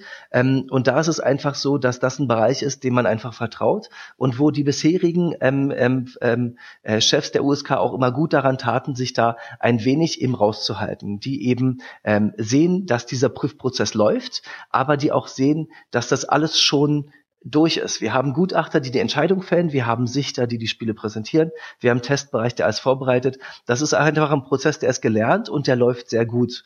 Und äh, deswegen haben wir die, ähm, die äh, CEOs der USK immer wieder in Gremien zu Gast äh, die sehen dann, wie die Arbeit läuft und wie das funktioniert. Aber es gibt natürlich bei der USK, gerade mit dem Wechsel zu Online, sehr viel spannendere Themen, wie zum Beispiel das internationale Rating System IAC, wo wir Bestandteil davon sind, ähm, die halt viel mehr Aufmerksamkeit äh, brauchen als der äh, alte Dinosaurier-Testbereich. Jetzt hast du es hast du es gerade schon angesprochen. Das fand ich nämlich auch noch einen interessanten Punkt, den ich dich fragen wollte. Jetzt mit Hinblick auf auf die Online-Entwicklung. Jetzt hast du bei Steam, das glaube ich letztes Jahr irgendwie sonst wie viele tausend Spiele auf Steam veröffentlicht wurden, um jetzt nur eine einzige Plattform zu nennen. Ähm, bei denen natürlich jetzt auch viele, weil sie ja nicht offiziell in Deutschland, also noch altmodisch Handel und so weiter erschienen sind, auch einfach gar kein USK-Siegel haben. Inwiefern ähm, könnt ihr oder wollt ihr in Zukunft sicherstellen, dass ihr da überhaupt noch relevant seid, wenn sich alles hin zu diesem digitalen Vertrieb entwickelt? Ja, genau, dieses Digitale und diese Zukunft, das ist äh, äh, wirklich natürlich ein Ding. Ähm, wir stellen es dadurch sicher, dass natürlich wir auf der einen Seite sehen, dass der physische Markt schrumpft, das ist ganz klar. Ähm, wir haben ein geringeres Prüfaufkommen, viele einfache Titel erscheinen nicht mehr ähm, im Handel, sondern werden halt nur noch online gelistet. Ähm, Manchmal ist es auch so, dass eigentlich der Handel nur noch als Werbeplatzierung für bestimmte Spiele benutzt wird, aber die Verkäufe gar nicht mehr wichtig sind. Ähm, dagegen kann man dadurch was tun, ähm, dass man sich eben an internationalen Projekten beteiligt. Wir sind Bestandteil des äh, Projektes IAC, also das International Age Rating äh, Classification, ähm, ein System, was aus der amerikanischen ESAB, aus dem brasilianischen Staat sozusagen, ähm, Australien ähm, und ähm, Europa und natürlich auch das kleine gallische Dörfchen namens Deutschland besteht, ähm, wo also PEGI, USK, ESAB und andere Organisationen zusammenarbeiten. Bestehend auf den Gutachten der letzten Jahre ähm, hat einer unserer Kollegen halt ein richtig irres äh, Questionnaire erarbeitet, was am Anfang knapp über 300 Fragen hatte, die ein Anbieter ausfüllen müsste. Inzwischen sind es im schlimmsten Fall noch 80 Fragen. Hm, das heißt, ein äh, Entwickler füllt nur noch einen Fragebogen aus, indem er sagt, ich habe ein Spiel, es muss ja nicht immer ein Spiel sein, es kann ja auch eine App, eine Zeitung äh, oder ein Bilderkatalog sein. Ich habe ein Spiel. Ähm, es geht im Zweiten Weltkrieg darum, diese und diese Gegnerfiguren zu erschießen. Das Ganze ist top-down zu sehen mit einem Comic-Look und wenig Gewalt und ein bisschen Blut. Schönen guten Tag noch. Wie ist mein Rating? Und daraufhin errechnet eine Matrix, welches Rating in Deutschland ungefähr möglich wäre und welches Rating in Amerika rauskommen würde. Und je nachdem, wo dieses Spiel auf ein Handy oder Smartphone oder ähm, Oculus Store oder sonst wo auch immer aufgespielt wird, erscheint dann entsprechend das, die USK-Einstufung oder erscheint das ESRB-Rating. Denn völlig klar ist, die USK ist in der Lage da, äh, dazu, 2000 Spiele pro Jahr zu prüfen. Ähm, während wir hier reden, sind äh, bei Ruben im Ajax-Bereich wahrscheinlich schon wieder 10.000 neue Spiele eingetroffen. Innerhalb der ersten 24 Stunden des Ajax-Systems haben sie mehr Spiele geprüft, als wir in unserem gesamten USK-Archiv haben. Das waren damals knapp über 36.000 Titel. Und das zeigt einfach, dass da der klassische Jugendschutz, wir setzen uns alle hin und spielen ein Spiel durch, nicht mehr funktioniert, aufgrund der schieren Masse, die in die Stores einwandert. Ich rede jetzt gerade vom Play Store, der natürlich auch einen Hauptteil unserer Arbeit ausmacht. Ähm, das heißt, wir haben uns ein schlankes Rating-System gesucht, was erstmal nur zu 99 Prozent funktionieren muss und das reicht dann auch, weil die Alternative ist, dass es gar keinen Ratings gibt und äh, dass der Store weiterhin ungeratet ist. Ähm, und diese Ratings werden eben durch diesen Fragebogen, durch die Anbieter selbst ähm, ausgefüllt. Und wir haben ein Team von vier Leuten und ein sehr intelligentes Alert-System, die uns halt sagen, bei welchen Spielen wurde der Bogen eventuell hintergangen, falsch verstanden, falsch ausgefüllt, absichtlich oder aus Versehen, uns ist erstmal, uns ist erstmal egal. Ähm, aber um zu sehen, wie gut funktioniert der Store. Und die Leute im Ajax-Bereich sind eben jeden Tag ähm, in den Top 500, in den Top Trending unterwegs, äh, schauen sich äh, den Nintendo Store an, sind bei Xbox Xbox ähm, und äh, sind sehr viel bei Google Play unterwegs und äh, versuchen da die schwarzen Schafe herauszufinden. Und das ist natürlich einer unserer Wege ähm, in die Zukunft. Weiterhin sind diese Bereiche extrem eng verzahnt, weil auch da gibt es natürlich eine extreme Kohärenz. Wenn Anbieter das gleiche eingeben, heute oder 2020, würde immer das gleiche Prüfergebnis rauskommen. Es ist ja nur ein Fragebogen. Durch die Veränderung in den Prüfgremien allerdings, die sozusagen äh, unsere ähm, äh, Leuchttürme des Jugendschutzes sind, ähm, ergibt sich aber auch eine Anpassung an den Fragebogen. Wenn also irgendwann ähm, äh, eine Frage ähm, Science Fiction äh, Figuren und die Gegner platzen, aber es sind nur es sind nur ähm, kleine Bugs. Wenn die also irgendwann mit einer 12 statt mit einer 16 beantwortet wird im Gremium, dann wird diese Änderung auch mit in diesen AJAC-Bereich übertragen und alle Ratings ändern sich daraufhin, die eben in diesen Bereich fallen. Das heißt, es ist ein sehr adaptives System, mit dem man in der Lage ist, nicht einfach nur veraltete Sticker auf Spielepackungen von 1997 zu finden, sondern eben auch ähm, alte, geprüfte Spiele an modernen Jugendschutz anzupassen. Aber wie, da, da, hätte ich, da, da, hätte ich aber noch eine Nachfrage, weil das finde ich auch ein ganz, echt ein spannendes Thema und ich kann mir da echt total vorstellen, was machst du denn in den ganzen Play Stores, äh, Steam und Co. Ich meine, äh, außer, außer vielleicht zu sagen, ähm, wir oh, stellen noch 100 Leute mehr ein oder so, ähm, die das, die das alles machen sollen. Also ich, ich, ich verstehe das total, aber wenn du jetzt, wenn ich jetzt zum Beispiel in den Play Store reingucke bei Google und ich sehe da eine USK ab 6 Einstufung, zum Beispiel bei irgendeinem Spiel, oder eine ab 12 oder eine ab 16. Ähm, dann weiß ich ja jetzt nicht, wenn ich jetzt, wenn ich jetzt zum Beispiel Kinder habe und sage, für was ist die geeignet, ich weiß ja nicht, dass das nicht geprüft ist. Ich weiß ja nicht, dass das einfach eine Herstellerangabe ist. Na, Oder? es ist ja, genau, richtig. Aber es ist eine Herstellerangabe, die nach unserem Katalog ausgefüllt wurde. Und das ist natürlich der, äh, der Trick daran, dass wir diese, äh, dass es praktisch fast wieder eine Selbstkontrolle wird, äh, genauso wie die USK es ja ist und früher auch schon war. Das heißt, der Anbieter ist erstmal dafür für zuständig, seine Risiken einzuschätzen und nach den Verträgen mit Google ist er dazu verpflichtet, seine Risiken richtig einzuschätzen, nämlich nach dem Fragebogen. Das heißt, wenn jemand ein Sniper-Spiel schön mit Zeitlupe, Schädelplatzen und allem, was dazugehört, mit einer 6 in den Store reinkriegt, weil er gesagt hat, nein, ich habe hier ein harmloses Text-Adventure, ähm, dann fliegt er halt aus dem Store. Und dann darf er über diesen Account keine Spiele mehr einreichen. Es ist ein extrem scharfes Schwert, was Google in der Lage ist zu schwingen, was aber dafür sorgt, dass extrem viele Anbieter ähm, die Sachen richtig beantworten. Äh, gerade auch dadurch, dass wir die Top 500 komplett im Blick haben, dadurch, dass wir bestimmte äh, beliebte Schlagwörter immer im Blick haben, von Adolf bis Nazi bis SS, von Zombie bis Mafia bis äh, GTA, ähm, haben wir einen ziemlich guten Überblick darüber, wie sich die entsprechenden Sachen verkaufen, wo sie trenden. Wir haben Zugriff auf die Google-Bibliotheken, wo eben drin steht, wie viele Titel sind verfügbar, welche trenden gerade, welche kommen gerade hoch, ähm, um genau diese Titel halt abzufangen, bevor sie eine Marktrelevanz Relevanz erhalten mit einem falschen USK-Zeichen. Und ähm, dafür haben wir hier die Leute. Ähm, dafür gibt's in bei PEGI äh, Leute. Dafür gibt's in Amerika Leute, in Australien, in Asien und in Brasilien. Äh, das heißt, rund um die Uhr auf der ganzen Welt sitzen Leute äh, vor ihren äh, Tablets und heulen über die schlimmen Spiele des App Stores, weil teilweise die Qualität nicht auszuhalten und äh, wünschen sich endlich mal ein paar ordentliche Spiele, kümmern sich aber dann wieder um ihren Part Jugendschutz und äh, schauen sich an, ob der Anbieter den Bogen richtig ausgefüllt hat oder ob irgendwo in der Matrix eine Lücke ist. Ähm, die Alternative ist ja nur, können sich die Eltern alleine um ihre Kinder kümmern? Ich möchte es hoffen. Ich habe selber vier Kinder, das klappt ganz gut. Oder gibt es ein Rating, dem sie vertrauen können? Und das haben wir eben durch dieses System geschafft, denn ansonsten wären die Eltern wieder auf sich allein gestellt, müssten wieder versuchen, Spielinhalte zu begreifen von Spielen, die sie nicht kennen oder die sie nicht bis zum Ende durchspielen können oder für die sie, auf die sie vielleicht auch keine Lust haben. Aber ein A-Rating soll auch ein bisschen dazu anhalten, dass die Eltern sich halt ein bisschen mehr mit dem Content ähm, äh, vertraut machen, den Eltern ihren Kindern zugänglich machen. Und wenn, wenn ich sehe, dass eben Eltern ihren Kindern ein 500-Euro-Tablet in die Hand geben, völlig ungeschütztes Internet und sich danach wundern, was sich die Kinder runterladen, dann weiß ich auch, dass äh, wenn der Jugendschutz versagt, heißt es halt auch oft mal, dass eben die Eltern versagt haben oder sich nicht genau, äh, nicht genug für Jugendschutz interessieren und ihre Kinder mit dem Medium allein lassen. Und ähm, gerade in einem Store, der so viele Titel hat wie der Play Store, funktioniert es halt nicht mehr, alle Inhalte einzeln einzustufen. Das heißt, wir sind auf die Cloud-Mitarbeit sozusagen der Anbieter verantwortlich und die meisten Anbieter sind sich ihrer Verantwortung bewusst und machen das fantastisch und es kommen sehr gute Ergebnisse dabei raus und den Rest fangen wir ab und hauen ihnen auf die Finger. Ich habe übrigens gerade mal geguckt, André, noch ganz kurz, ähm, weil du es vorher gesagt hast, Marek, mit den, mit den Sniper-Spielen. Jetzt habe ich mal im, im, im Play Store parallel, während du äh, gesprochen hast, so ein bisschen äh, nach, nach Sniper-Spielen gesucht. Und da ist in der Tat das meiste ab 18, aber es findet sich auch das ein oder andere ab 16er dabei.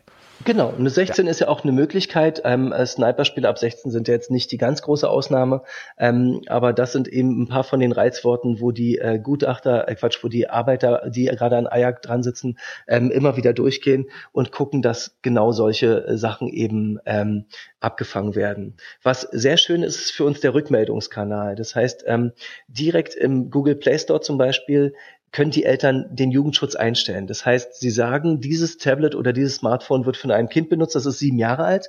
Ich möchte bitte nur, dass USK 6 und 0 Inhalte angezeigt werden.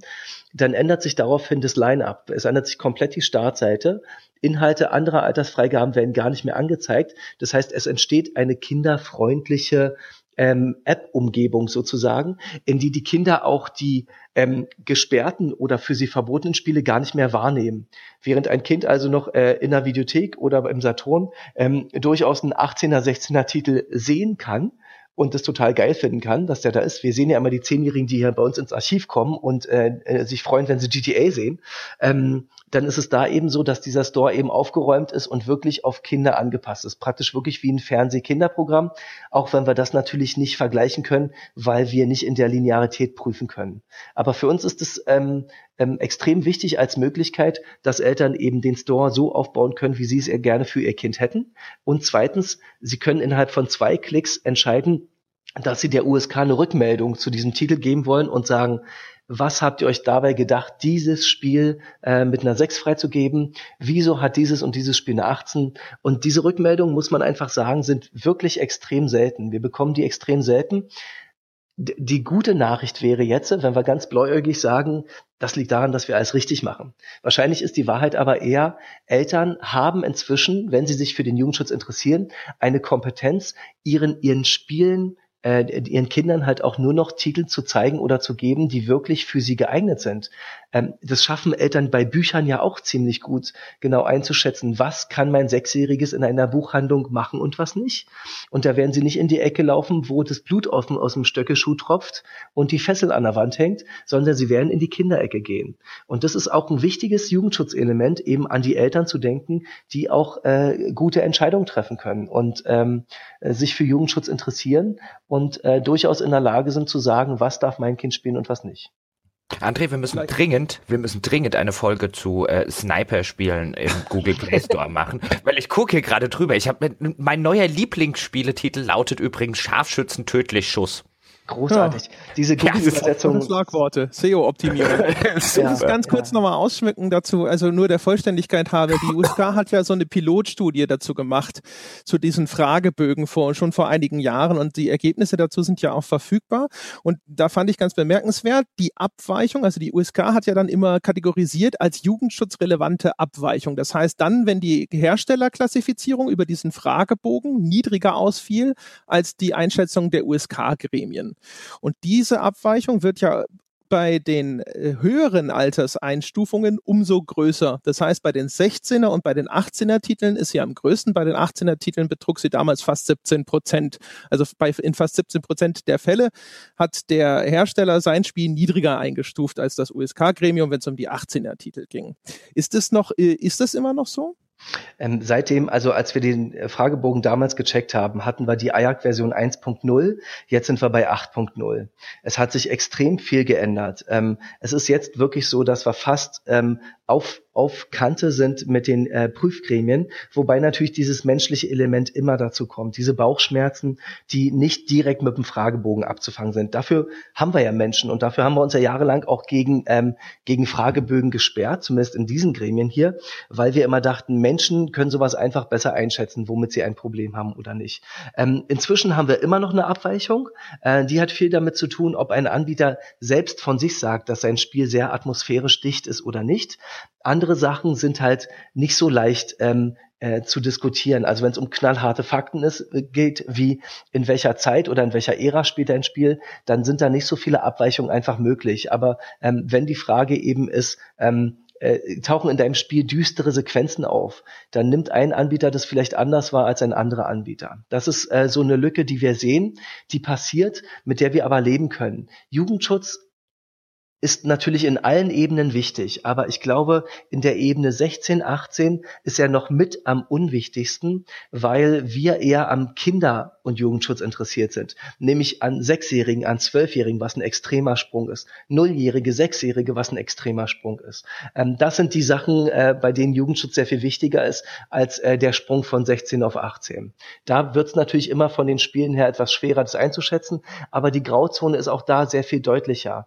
Ähm, während völlig klar ist, dass äh, ein kleiner äh, Hospital-Doktor, wenn nichts Schlimmes passiert und nur mal nur kleine Tatzen heilt und äh, kleine äh, kleine ähm, ähm, äh, Kuscheltiere von ihren Magenschmerzen befreien muss, dass es immer eine Null sein wird, ist natürlich sowas wie Battlefield, äh, Call of Duty, ähm, ähm, Splinter Cell immer auf der Grenze zwischen 16 und 18, je nachdem, wie ähm, stark es ausgeschmückt ist. Das sind dann oft einzelne Szenen, die entscheiden. Der echte große Jugendschutz ist eigentlich eher der, dieser Kinderschutz. Ist ein Skylanders eine 6 oder eine 12? Äh, zwischendurch wollte ich euch übrigens mal sagen, dass ihr extrem fantastisch vorbereitet seid. Das habe ich ja noch nie erlebt. Äh, ich bitte das Publikum der nächsten zwei Jahre, die das hören, um einen spontanen Beifall in ihren Endgeräten. Das ist absolut fantastisch, was ihr hier an Fragen aufwerft, Leute. Großartig. Ich, ich, kann gleich nochmal äh, eine, eine draufsetzen. Und zwar, ich habe vor Jahr und Tag habe ich ein Interview gehabt mit äh, einem der ehemaligen Geschäftsführer der USK, nämlich mit dem Klaus-Peter Gerstenberger. Und der hat damals mir gesagt, die USK ist im Grunde genommen ist die Aufgabe der USK sich irgendwann selbst überflüssig zu machen, weil sie so viel Aufklärungsarbeit in der Bevölkerung geleistet hat, ähm, dass die Leute einfach begriffen haben, wie sie mit solchen Sachen umzugehen haben und dass die Eltern dann auch in der Lage sind, einfach selber äh, eine entsprechende Auswahl zu treffen. Und jetzt, wenn ich mir dieses äh, IARC-System so ein bisschen anschaue, dann könnte das ja irgendwie wahr werden, aber auf andere Art und Weise, weil wenn jetzt ein Fragebogen schon die Arbeit der Gremien zu 99, irgendwas Prozent abbilden kann, wie lange braucht es dann tatsächlich noch die klassische USK und sei es nur eben für diese Kontrollfälle, wo jemand sagt, also diese Einstufung über den Fragebogen, das kann ja wohl nicht sein? Das ist eine fantastische Frage, ähm, weil die, die IAC-Ratings können immer nur das abbilden, was in den Gremien schon entschieden wurde. Und das sind natürlich Entscheidungen, die schon ein, zwei Jahre alt sind. Um die ganze aufzubereiten, brauchen wir immer sehr viel Zeit. Ähm, wenn sich also Spruchpraxis nicht mehr ändern soll, wenn wir sagen, so wie die USK jetzt dasteht, damit können wir alle leben und das ist super, dann ist die Aufgabe der USK gerade im Online-Bereich wirklich erledigt. Dann sind wir da angekommen. Wenn man allerdings sagt, Spruchpraxis kann sich verändern, Bedenken können sich verändern, Moralvorstellungen können sich verändern. Dann braucht es natürlich weiter eine USK, um eben zu sehen, wie kann sich das in dem Fragebogen neu übertragen. Das ist also wirklich nur die Frage, sind wir mit dem Status zufrieden, wie er ist, oder äh, erwarten wir, dass sich Jugendschutz noch weiterentwickelt? Wäre dann, aber auch auf jeden Fall eine viel kleinere USK wahrscheinlich, oder? Äh, wir sind eigentlich wirklich eine kleine USK. Wir haben momentan äh, zehn feste Angestellte und ähm, haben ja viele verschiedene Bereiche. Wir haben ja auch noch einen Online-Bereich, in dem wir Firmen äh, online betreu betreuen, in dem wir ihre Jugendschutzvertreter in, in Rechtsfragen äh, im, im deutschen Raum sozusagen sind. Wir haben diesen AJAC-Bereich, äh, natürlich im Testbereich, also mein Bereich, über den ich immer so gerne rede, das ist natürlich der, der momentan äh, kleiner und kleiner wird, aber ähm, die Retail-Produkte werden ja trotzdem da bleiben und erst in dem Moment, wo das letzte, äh, die letzte Disk durch die Tür gelaufen ist, ähm, erst dann wird der Testbereich sich dann endgültig abgeschafft haben. Aber auch dann äh, werden wir noch für die Arbeit der Sichter, ähm, die ja die Spiele testen und für die bisherige Arbeit ähm, werden wir da noch genug Verwendung haben. Das, ähm, Wie? ja. Ähm, was mich auch interessieren würde an der Stelle jetzt aus Testersicht oder aus Sichtersicht, ähm, wie häufig kommt es denn vor, dass man mit dem äh, dass man mit der Klassifizierung des Gremiums eigentlich so für sich selber überhaupt nicht einverstanden ist. Dass man vielleicht rausgeht aus diesem Prüfverfahren und denkt, die, die hätten dem niemals eine 18 geben dürfen oder niemals eine 16 oder niemals eine 12. Und äh, wo man dann so vielleicht so aus dieser, aus dieser Sicht, ich habe das gespielt und die Deppen, um es jetzt einfach mal äh, äh, ganz provokant zu formulieren, und die Deppen, die es nicht gespielt haben, die geben dem Ding jetzt eine völlig falsche Klassifizierung. Kommt das vor? Ist man da häufig, ist man da gelegentlich einfach mal ähm, frustriert und, und der Meinung, äh, ah, dieser Prozess funktioniert so eigentlich gar nicht. War das früher der Fall? Wie ist das? Ähm, also es also ich würde sagen, so einmal im Monat haben wir einen Sichter oder eine Sichterin, die mit einer Entscheidung total überhaupt nicht einverstanden ist, die einfach sagt, das Spiel, in das ich 60 Stunden investiert habe, was die Gutachter jetzt zwei Stunden gesehen haben, da haben sie einfach einen anderen Blick drauf und sie haben darauf einen jugendschützerischen Blick. Ähm, aber die Sichter kennen halt auch viel mehr Kanon. Die wissen halt viel mehr, was in der USK in den letzten Monaten passiert ist, als die Gutachter, die halt hier ähm, vier, fünf, sechs, sieben, acht Mal im Jahr herkommen und diese Entscheidung treffen. Insofern prallen da zwei Welten aufeinander, nämlich der spielverständige Sichter und äh, die jugendschützerischen äh, ähm, ähm, Gremien, die halt mit verschränkten Armen hier sitzen und darauf warten, was ihnen nun wieder präsentiert wird. Es sind halt zwei Welten, die zusammenkommen müssen. Aber es war schon früher so und es ist heute noch so. Ähm, bei mir hat es angefangen mit Final Fantasy VII, eigentlich das erste Final Fantasy, was ich wirklich bewusst wahrgenommen habe und wo ich von der ersten Sekunde angespürt habe, das ist was ganz, ganz Riesiges, das ist was ganz Irres, was uns alle überrollen wird. Und die Gutachter einfach gar kein Verständnis dafür haben, weil Polygone einfach scheiße aussehen. Und sie dafür auch gar kein Gefühl hatten, dass das hier eine völlig neu angefasste Welt ist, äh, die episch ist und riesig. Und ähm, das war die Zeit, als Full-Motion-Video noch richtig cool war, was eigentlich auch nur zwei Jahre lang gehalten hat. Ähm, aber sie waren halt der Meinung, Meinung, dass es einfach nur so ein, so ein Kinderkram ist mit irgendwelchen eckigen Händen und äh, das sah für sie alles total lächerlich aus. Ähm, und dann fühlt man sich natürlich schon auch als Spieler gekränkt, wenn man als erster in der westlichen Welt dieses Spiel komplett durchspielen konnte. Ähm, davon begeistert ist und das mit den anderen Menschen, mit den einzigen Menschen, mit denen man es teilen kann, teilen möchte und die an das Spiel so abwatschen. Da sehen wir natürlich äh, schon immer wieder Konflikte. Ähm, ansonsten sind die Konflikte eher so, dass ähm, ähm, wir jetzt zum Beispiel gerade einen Titel hatten von einer Sichterin präsentiert und sie kam raus und hat gesagt, oh Leute, ich habe ich hab, äh, eine Patentochter und äh, die ist zwölf, das ist wirklich kein Spiel ab zwölf und ähm, ähm, sie hätte sich über eine 16 mehr gefreut ähm, und das ist dann halt ein Frust, der äh, kurz in der Luft hängt, der aber durch die Gutachten, die wir ja immer versuchen, an die Sichter zurückzukoppeln, ähm, schnell auch genommen werden kann. Indem nämlich die Sache, die das Gremium gesehen hat, halt besser erklärt wird, verstehen auch die Sichter besser, wie das Gremium zu dieser Entscheidung kam. Das ist ein wichtiger Rückkopplungskanal, weil ähm, die Sichter spielen es komplett durch. Sie präsentieren einen Ausschnitt. Die Gutachter sehen pro Tag acht Spiele Sie sehen also wirklich nur diesen Ausschnitt und bauen sich darauf ja ihr eigenes Spiel auf. Sie versuchen das zu extrapolieren, versuchen dann daraus einen Text zu machen. Und diesen Text an die Sichter zurückzukoppeln, äh, und den Sichtern halt zu zeigen, guck mal, das ist das, was deine Gutachter aus diesem Spiel verstanden haben, ist einfach total wichtig, weil es zeigt, welche Kommunikationslücken entstehen können oder welche Sachen Gamer einfach als gegeben annehmen, die sich dann doch nicht aufs Gremium übertragen haben. Also da sehen wir halt immer wieder Verwerfung, ähm, wo wir auch merken, dass es zwischendurch sehr wichtig ist, das Hauptmenü, das HUD, die müssen vorher erklärt werden. Eine Spielewelt darf niemals totgequatscht werden, sondern wir sagen immer, das Spiel muss atmen. Das heißt, es ist in einem GTA, in einem Monster Hunter, in einem Zelda, in einem Horizon einfach auch sehr wichtig zu sagen, wir bewegen uns jetzt auf unsere Mission und die nächsten zehn Minuten werde ich einfach nichts sagen, sondern nur diese Mission spielen. Damit die Gutachter auch mal das Spiel wahrnehmen wie ein Spiel und nicht wie ein kommentiertes Video.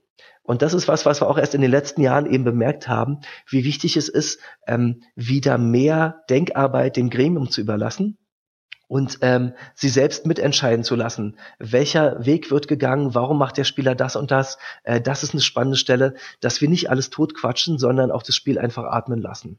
Und ähm, seit wir das machen, äh, sind auch diese Diskrepanzen wieder ein bisschen weiter zurückgegangen, ähm, was eben damit zu tun hat, dass wir die Spiele noch ein bisschen transparenter präsentieren, aber auch natürlich, weil das die, weil die Gremien einfach jünger werden und selbst so langsam ins äh, im Gaming-Alter sind. Gibt übrigens in diesem äh, Abschlussbereich, Abschlussbericht zu diesem Pilotprojekt zumindest auch eine inzwischen ein paar Jahre alte Antwort auf diese Frage. Da gab es nämlich eine Kontrollgruppe, in der Sichter der USK die Alterseinstufungen vorgenommen haben und deren Abweichung zum Urteil der Gremien betrug ungefähr 9,5 Prozent. So. Ja. Aber bei äh, von dem, was du eben gesagt hast, äh, das äh, finde ich ganz interessant. Und zwar, da würde mich mal interessieren, wie groß ist der Einfluss der Art und Weise, wie ihr eure Präsentationen strukturiert auf das Urteil der Gremien? Also gibt es Sachen, wo, wo du denkst, boah, hätten wir doch vor zehn Jahren schon so präsentiert, dann wäre die eine oder andere Beurteilung besser oder anders ausgefallen? Hm, eigentlich präsentieren wir Spiele immer noch genauso wie vor vielen Jahren, nämlich als, ähm, als Gamer durchaus, äh, die aber aus Jugendschutzgründen hier sind und das Spiel eben sachlich präsentieren. Aber natürlich fragen uns die Gremien, und das fragen sie in den letzten Jahren sehr viel häufiger, wie uns das Spiel gefallen hat, wie es auf uns gewirkt hat, wie es uns atmosphärisch gepackt hat. Ähm, die Gutachter sind auch besser als früher in der Lage zu erkennen, wann ein Spiel eine wirklich große Atmosphäre aufbaut. Und ähm, wir sind auch in unseren Texten äh, sehr persönlich und dürfen dort in unseren Sichtertexten sehr frei sagen, wie uns auch das Spiel gefallen hat. Äh, das ist nämlich einer der wichtigen Punkte. Welcher Transferkanal hat sich denn eigentlich zwischen dem Spiel und dem Spieler eröffnet? Ähm, ist es so abstrus, dass alles durch die Wände glitscht und die Dialoge so cheesy und lächerlich sind, dass ich gar keine Verbindung aufbauen kann? Oder ist es einfach so packend immersiv, dass eine hohe Verbindung besteht? Ähm, was wir sehen im, früheren Jahren ist, dass wir ähm, die Titel sehr äh, mechanisch vorgetragen haben, ähm, sehr stark auf die Gewaltspitzen natürlich orientiert, weil wir eine Jugendschutzeinrichtung sind und es auf Jugendschutz ankommt, ähm, und dass wir heute den Spielen allerdings mehr Zeit lassen. Ähm, wenn du also früher ein God of War präsentiert hast, dann hast du halt den Auftakt gezeigt, und dann hast du die Kämpfe gezeigt und hast noch einen richtig geilen Bosskampf am Ende gezeigt. Und dann hast du noch die Vasen gezeigt und dann war's das. Ähm, heutzutage würden wir wirklich den kompletten Erzählbogen ähm, von God of War versuchen mitzunehmen und auch zeigen, wie sich das, wie sich die Gewalt in dem Spielkontext erschließt. Während wir also früher eher kürzere, singuläre Ausschnitte genommen haben, versuchen die sich da momentan das äh, Level in a nutshell zu finden. Also ein Level, in dem alles, was man eigentlich in den Sichtertext reingepackt gepackt hat, mit einmal passiert. Äh, nehmen wir äh, nehmen wir God of War. Das heißt, ich habe einen tollen Charakter, ich habe eine Mission, ich muss Gegner töten, ich muss äh, exploren, dann finde ich ein Rätsel, ich löse das Rätsel, dann kommt ein Dialog, dann komme ich zum Bosskampf. Und das zeigen wir alles in einem Durchmarsch ähm, um eine wirklich kohärente Spiel, einen kohärenten Spielausschnitt zu zeigen. Und das hat sich im Vergleich schon früher ähm, verbessert. Mit den Gremien von heute und der Präsentation von heute äh, wären einige Titel auf jeden Fall ein, hätten einige Titel ein geringes Rating.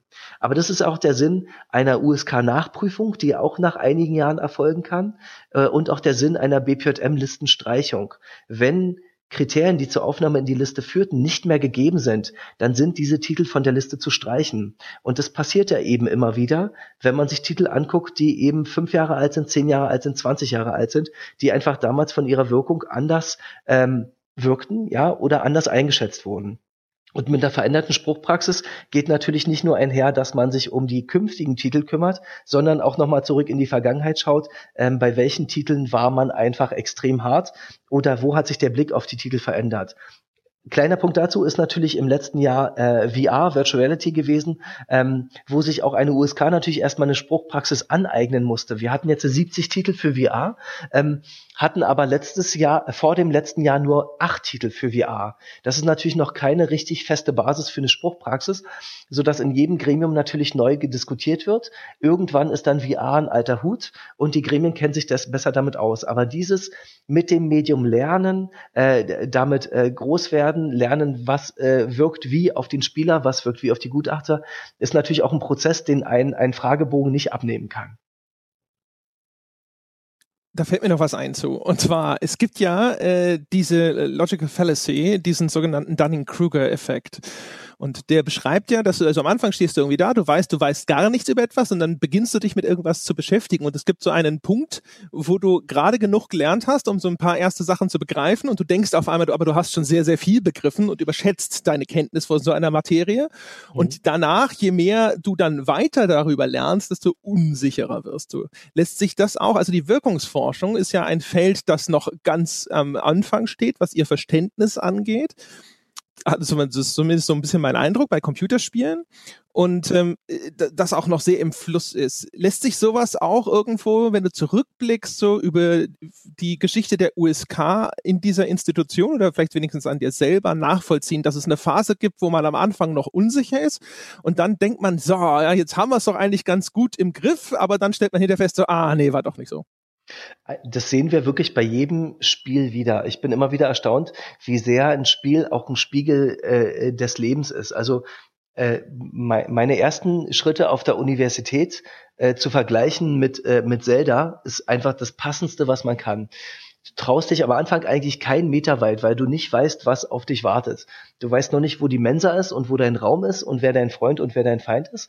Aber irgendwann kommst du besser damit klar. Und ich fand es immer als Spiegel total sinnvoll, ähm, zu sagen, dass einfach jede Welt wirklich erstmal äh, erforscht und entdeckt werden muss und dann man, man eben lernt, mit der Welt zu leben und lernt die richtigen Zeichen, die diese Welt ja immer wieder ausschickt. Gerade in den letzten Generationen von Spielen, die ja sehr viel einfacher geworden sind als frühere Spiele, gibt es ja viel mehr Zeichen und Symbole, ähm, die halt dafür sorgen, dass wir sie besser wahrnehmen können und uns besser in ihr bewegen. Das sehen wir also in jedem Spiel. Ähm, die, bei den Sichtern versuchen wir diese Überlegenheitseffekte immer wieder dadurch zu konterkarieren, dass wir ihnen erstens die ähm, die Gutachtertexte zurückvermitteln, dass wir ihnen sagen, nur weil du hier drei Jahre arbeitest, heißt es noch lange nicht, dass die Gutachter all das verstehen, was du sagst, ähm, sondern wir zeigen ihnen die Gutachten und zeigen ihnen, was kam denn wirklich bei ihrer Zielgruppe, neben den, Jugend den Jugendschutzsachverständigen an.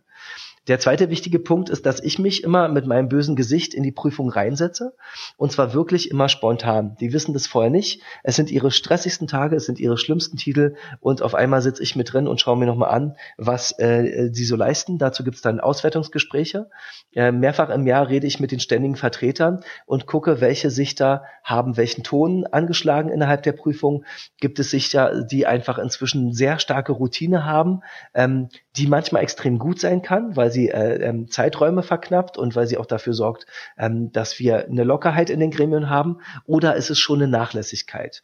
Ähm, und das alles äh, rütteln wir halt immer wieder durch. Äh, ganz doll durchgerüttelt werden wir natürlich auch darüber, weil wir im Auge der Öffentlichkeit einfach stehen und weil ähm, jede unserer Entscheidungen, die ein bisschen größer ist, sei es ein Battlefield, sei es ein Dead Rising, immer kommentiert wird und wir dadurch natürlich sehen, ähm, was haben wir an welcher Stelle getan. Und die wichtigste Rückmeldung eigentlich kommt immer über die Eltern, Lehrer, Erzieher, YouTuber, ähm, die uns eben fragen, Leute, wieso ist Far Cry Primal eigentlich eine 16?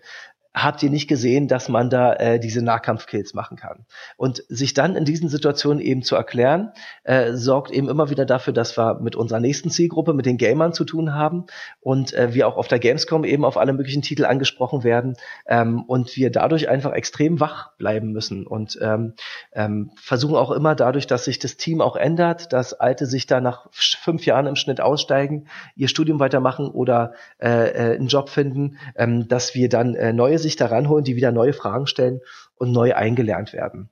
Also so können wir eigentlich so dieser Verkrustung im Drachenblut hierher werden.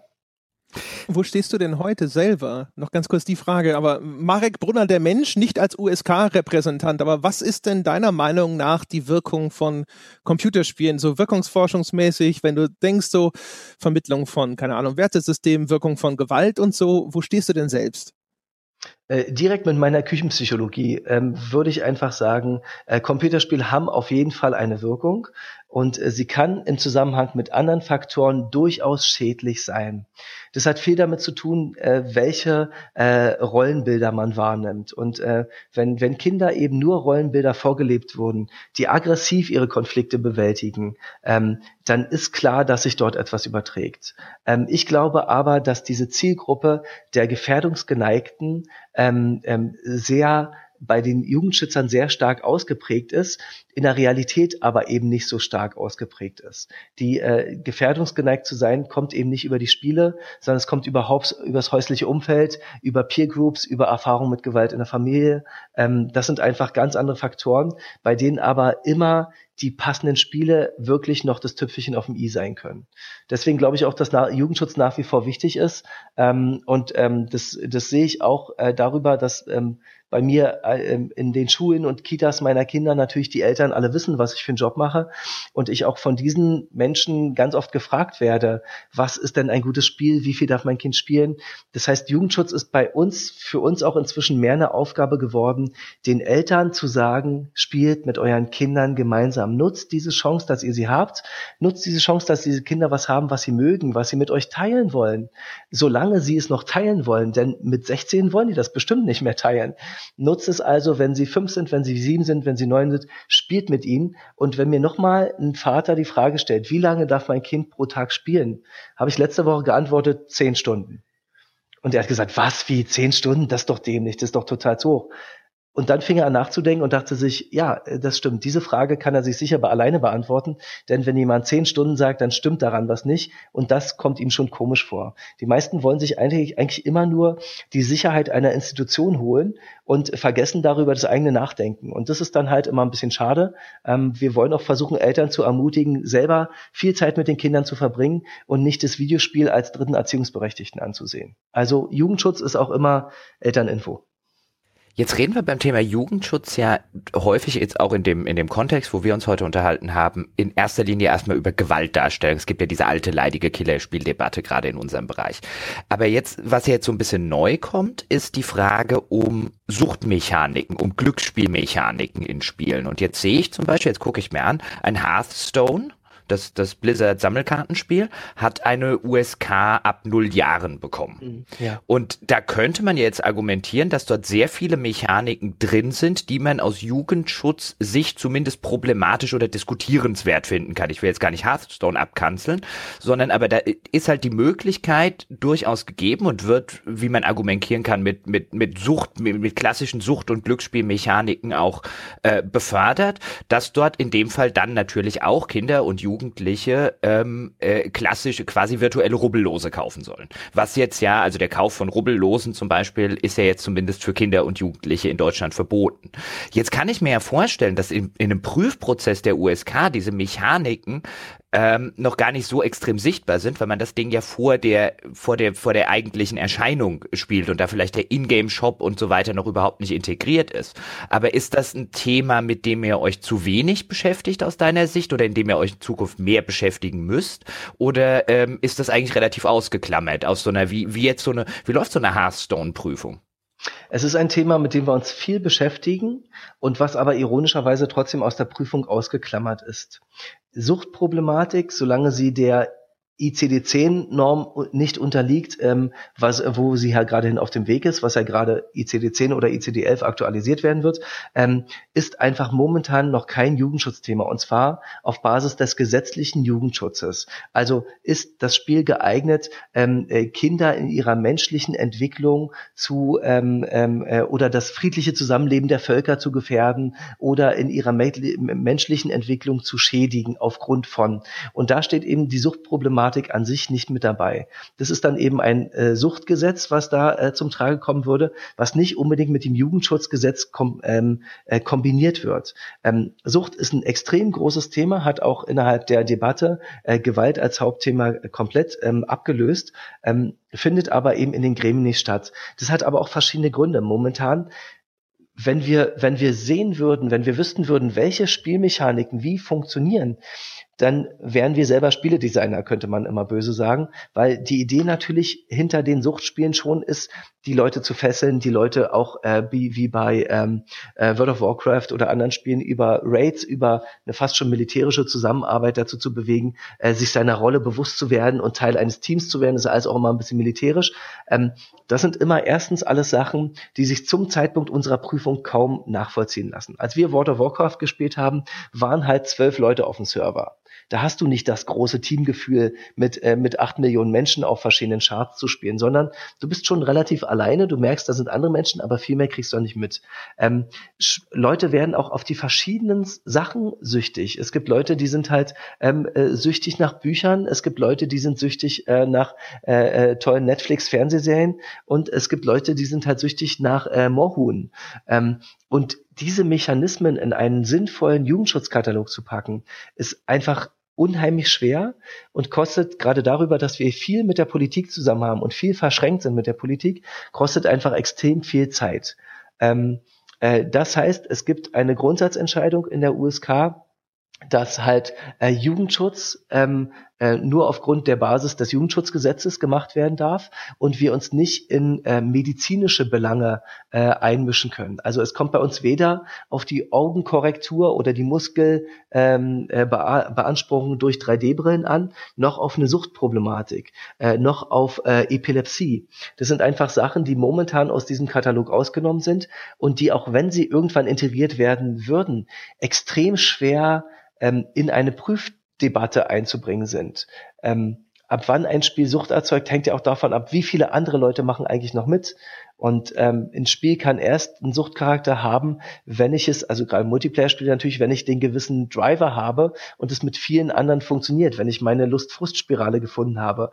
Und das zu analysieren, geht momentan einfach über die Fähigkeiten unserer Gremien hinaus und ist rein gesetzlich auch durch uns nicht auszuloten. An der Stelle jetzt aber noch eine Nachfrage, Marek, weil gerade bei der Geschichte mit der, mit der, mit der Sucht reden wir ja insbesondere auch über Spiele, die eine sehr dezidierte Glücksspielmechanik haben. Und Glücksspiel ist ja im Jugendschutzgesetz sehr, sehr explizit auch mitgeregelt, nämlich dass es Jugendlichen nur in bestimmten genannten Ausnahmefällen überhaupt ähm, zur Verfügung gestellt werden darf. Wieso wird also das auch ausgeklammert? Kleine genau. Zusatzfrage übrigens dazu. In dem iArc-Fragebogen, soweit ich das äh, sehen konnte, ich habe ein paar Screenshots nur davon gefunden, wird auch nach Glücksspielmechaniken gefragt, wenn ich das richtig gesehen habe. Genau, dann fange ich mit der Nummer zwei an. Da wird deswegen danach gefragt, weil wir natürlich weltweit einen Fragebogen verwenden. Das heißt, einige der Fragen sind für den deutschen Markt relevant und andere werden über den deutschen Markt nicht ausgewertet. Ähm, wir müssen also zum Beispiel Kriterien von anderen Ländern mit einbringen, die uns eher wenig äh, interessieren. Zum Beispiel äh, unterstützt es äh, dieses Spiel oder diese App beim, beim Bau von Waffen oder unterstützt die terroristische Vereinigung. Das ist was, was wir im Jugendschutz einfach nicht abfragen. Ähm, genauso wie andere Länder halt nicht abfragen, ob das Spiel Hakenkreuz enthält. Das sind halt die kulturellen Unterschiede. Ähm, wenn die Amerikaner Glücksspiel sagen oder die Brasilianer noch viel mehr, äh, sind auch Amerikaner, ich entschuldige mich bei allen Brasilianern, ähm, dann ist es ja eher so, dass es darauf ankommt, wie wird Glücksspiel definiert. Und da haben verschiedene Länder eben verschiedene Vorstellungen. In einigen Ländern ist es schon problematisch, dass in Pokémon halt ein Mini-Casino-Slot-Automat mit drin ist. In anderen Ländern, wie in Deutschland, ist sowas gar kein Problem. In Deutschland unterscheidet man bei Glücksspielen nach Spielen mit und ohne Gewinnmöglichkeit. Und das ist eben momentan der ganz große Knackpunkt. Diese Jugendschutzgesetze, was Glücksspiel angeht, stammen aus Jahren, in denen es eben nur echte Geldgewinne gab. Alles andere hieß eben immer Glücksspiel ohne Gewinnmöglichkeit. Und unterstellt wurde eben, dass Glücksspiele mit Gewinnmöglichkeit, mit der Möglichkeit echt Geld zu gewinnen, natürlich sehr viel höher anzusiedeln sind von ihrer Wucht, ähm, von ihrer Einflussnahme, von ihrem Suchtverhalten her. Und das äh, muss erstmal wieder auseinandergenommen werden. Wie groß ist eigentlich der Unterschied da äh, zwischen, dass ich eine extrem seltene Karte bekomme oder dass ich 5000 Euro bekomme?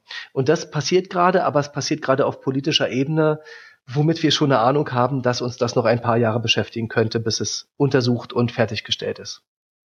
Aber das heißt nur zur Klarstellung, ihr hättet derzeit, also selbst wenn ihr wolltet als USK, könntet ihr derzeit nicht sagen, oh, das finden wir problematisch, ähm, ein Spiel, das jetzt zum Beispiel, wie jetzt um bei dem Kartenspielbeispiel äh, zu bleiben, das äh, finden wir aus Jugendschutzsicht problematisch, das finden vielleicht auch die äh, Jugendschützer im Gremium problematisch, ihr hättet keine Handhabe, daran tätig zu werden man hätte die Handhabe, dass man über andere Punkte geht, dass man zum Beispiel sagt, dieses Spiel ist in der Lage, ähm, die, das Erwachsenwerden einzuschränken, das äh, ähm, Aufwachsen zu einer äh, gesellschaftlich integrierten Persönlichkeit zu erschweren oder zu verhindern. Über diese Brücke könnte man gehen. Über diese Brücke könnte man also auch ähm, Entscheidungen, die sich mit den eigentlichen Jugendschutzparametern nicht abfangen lassen, äh, durchaus abfangen. Aber es wäre halt ein Umweg. Und ähm, der ist bisher bei den Spielen noch nicht gegangen worden. Das hat aber auch eben mit viel damit zu tun, dass äh, Spiele wie Hearthstone innerhalb von Gremien eher die Ausnahme sind und dass man auch beim Jugendschutz daran denken muss, welches ähm, ähm, welchen, welchen Impact bestimmte, äh, bestimmte Spiele haben. Ähm, bei Hearthstone sehen wir, dass der Impact äh, wahrscheinlich auf Zehnjährige genauso sein dürfte wie auf 40-Jährige, denen man suchtmäßig einfach auch nichts mehr vorschreiben darf. Das heißt, es wäre für uns in Spielen sehr wichtig, dass gezielt Kinder und Jugendliche angesprochen werden. Ähm, zum Beispiel äh, Pokémon, ähm, schnapp sie dir alle ist ein, äh, ist ein Claim, ein Werbeclaim, der halt in Deutschland auch nicht mehr so verwendet werden darf. Man darf Kinder nicht in der Werbung dazu zwingen, äh, Geld auszugeben oder ihnen etwas vorzuspielen, was sie jetzt unbedingt bis zum Ende collecten müssen. Deswegen müssen sich der Anbieter auch in Deutschland sehr genau und sehr sauber verhalten.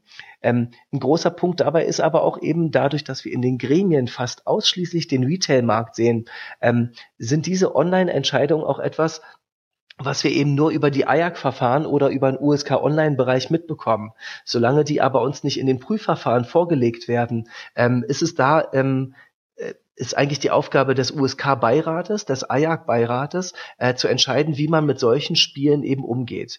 Äh, die sind da dran, die treffen sich in einem Monat wieder. Da kann ich euch berichten, wie dieses Thema da gehandhabt wurde, weil das natürlich mit einer Freigabe für YouTube und wie wird mit Hakenkreuzen bei Apps umgegangen, äh, unsere ganz großen brennenden, brennenden Themen sind. Auch natürlich deswegen, weil wir Jugendschutz in so einem riesigen Online-Bereich zum ersten Mal machen, sind wir da für allen Input dankbar und äh, versuchen uns alle möglichen Forscher und Forschungsergebnisse ranzuholen. Das ist für uns also momentan unser großer neuer Prozess, der aber eben mehr durch die Beiräte der der USK äh, bestimmt werden wird, als durch die Gremien. Weil du gerade, weil du gerade die Hakenkreuze schon angesprochen hast, an der, an der Stelle einfach mal die ja, Frage aus deiner, aus deiner Sicht, ähm, vielleicht nur so viel zu diesem alten leidigen Thema. Werden wir das, äh, werden wir das je hinter uns bringen als Medium, dass wir auch äh, Hakenkreuze, wie das jetzt in Filmen zum Beispiel ist, dass die dargestellt werden dürfen? Oder würdest du einschätzen, das dauert noch äh, 20, 25 Jahre, bis wir an dem Punkt sind? Es fehlt halt eine gerichtliche Entscheidung. Ein Gericht, äh, das sagt, dass ähm, Spiele als Kulturgut anerkannt sind und deswegen diese Hakenkreuze da verbleiben können. Der klassische Fall mit ähm, äh, Indiana Jones als Spiel und Indiana Jones als Film ist einfach das der große Eye-Opener, den man da sehen müsste. Ähm, Hakenkreuze sind eben in der Kultur, in der Forschung oder für die Lehre äh, oder eben für die Kunst ähm, verwendbar. Ähm, ähm, und in diesen Kunstbegriff mit reinzubekommen, äh, müsste dann das große, das große Ziel sein. Ähm, dass aber irgendein Politiker den äh, Paragraph 86a nochmal anfasst, um dann von der Bildzeitung damit gelegt werden, äh, äh, äh, zitiert zu werden, ähm, äh, Herr so und so möchte wieder Hakenkreuze erlauben. Das ist halt ein extrem schweres Thema und keins der und keins ihrer Top 100 Thema, die sie wahrscheinlich momentan haben. Also Aber ich glaube, ich glaube nicht, dass man das noch ähm, ähm, sehen wird. Ähm, es liegt aber auch daran, dass einfach die Hersteller, denen es passiert ist, lustigerweise ist es ja Ubisoft zweimal passiert, ähm, dass die immer sehr schnell daran sind, solche Chargen, bei denen es doch aus Versehen passiert ist, dass ein Hakenkreuz enthalten war, dass sie die direkt vom Markt zurückholen, bevor eine Klage erfolgen kann. Äh, kein Hersteller ähm, lehnt sich zurück, verschränkt die Arme und sagt äh, dem Gericht, na dann kommt mal her, dann fechten wir das jetzt aus, weil das äh, da, dauert ewig. Ähm, die deutschen äh, Dependenzen sind immer eigentlich nur ähm, Anhängsel der US-Dependenzen und die sollen halt bitteschön auf ihren Marken verkaufen und keine lokalen Spielchen machen. Amerikanische Firmen sagen auch einfach sehr schnell, wenn das in Deutschland die Bedingungen sind, dann wird das geändert. Spiele sind eben für sie ein Unterhaltungsprodukt und kein Kunst- oder Kulturgut. Deswegen verstehen sie auch die Entscheidung gar nicht, sondern sie sagen, wenn das in Deutschland verboten ist, dann machen wir es nicht. Fertig ist. Und ähm, da fehlt also auch ähm, der, der große äh, Fall, der große Präzedenzfall, der das alles aufrollen würde. Aber könntet, könntet ihr das jetzt auch da jetzt einfach mal so ganz unbedarft gefragt, könnt ihr nicht einfach hingehen und dem neuen Wolfenstein zum Beispiel einfach mit Hakenkreuzer eine ab 18er Klassifizierung geben und damit ist der Drops gelutscht? Ähm, nee, könnte man nicht, weil äh, 86a ist halt ein äh, Straftatbestand, der nicht durch die BPJM, nicht durch die Bundesprüfstelle abgefragt wird, sondern ein Gericht kann weiterhin jedes Spiel verbieten und es kann jedes Spiel beschlagnahmt werden. Es darf sogar nur USK 6 haben.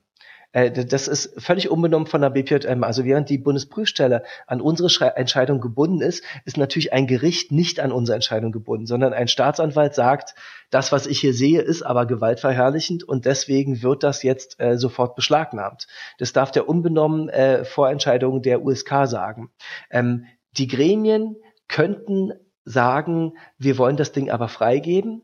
Der ständige Vertreter würde auf jeden Fall als Kontrollinstitution das verhindern und würde sagen, liebes Gremium, äh, das ist ein strafbewährter Inhalt, das darf nicht freigegeben werden. Ähm, es wäre ja auch ein schlechtes Signal für den Anbieter, ähm, weil natürlich muss es auch die Idee sein, dem Anbieter ähm, ein mögliches Gerichtsverfahren zu ersparen. Das sind Amerikaner, Brasilianer, das sind Tschechen, die sind sonst wo in aller Welt verteilt.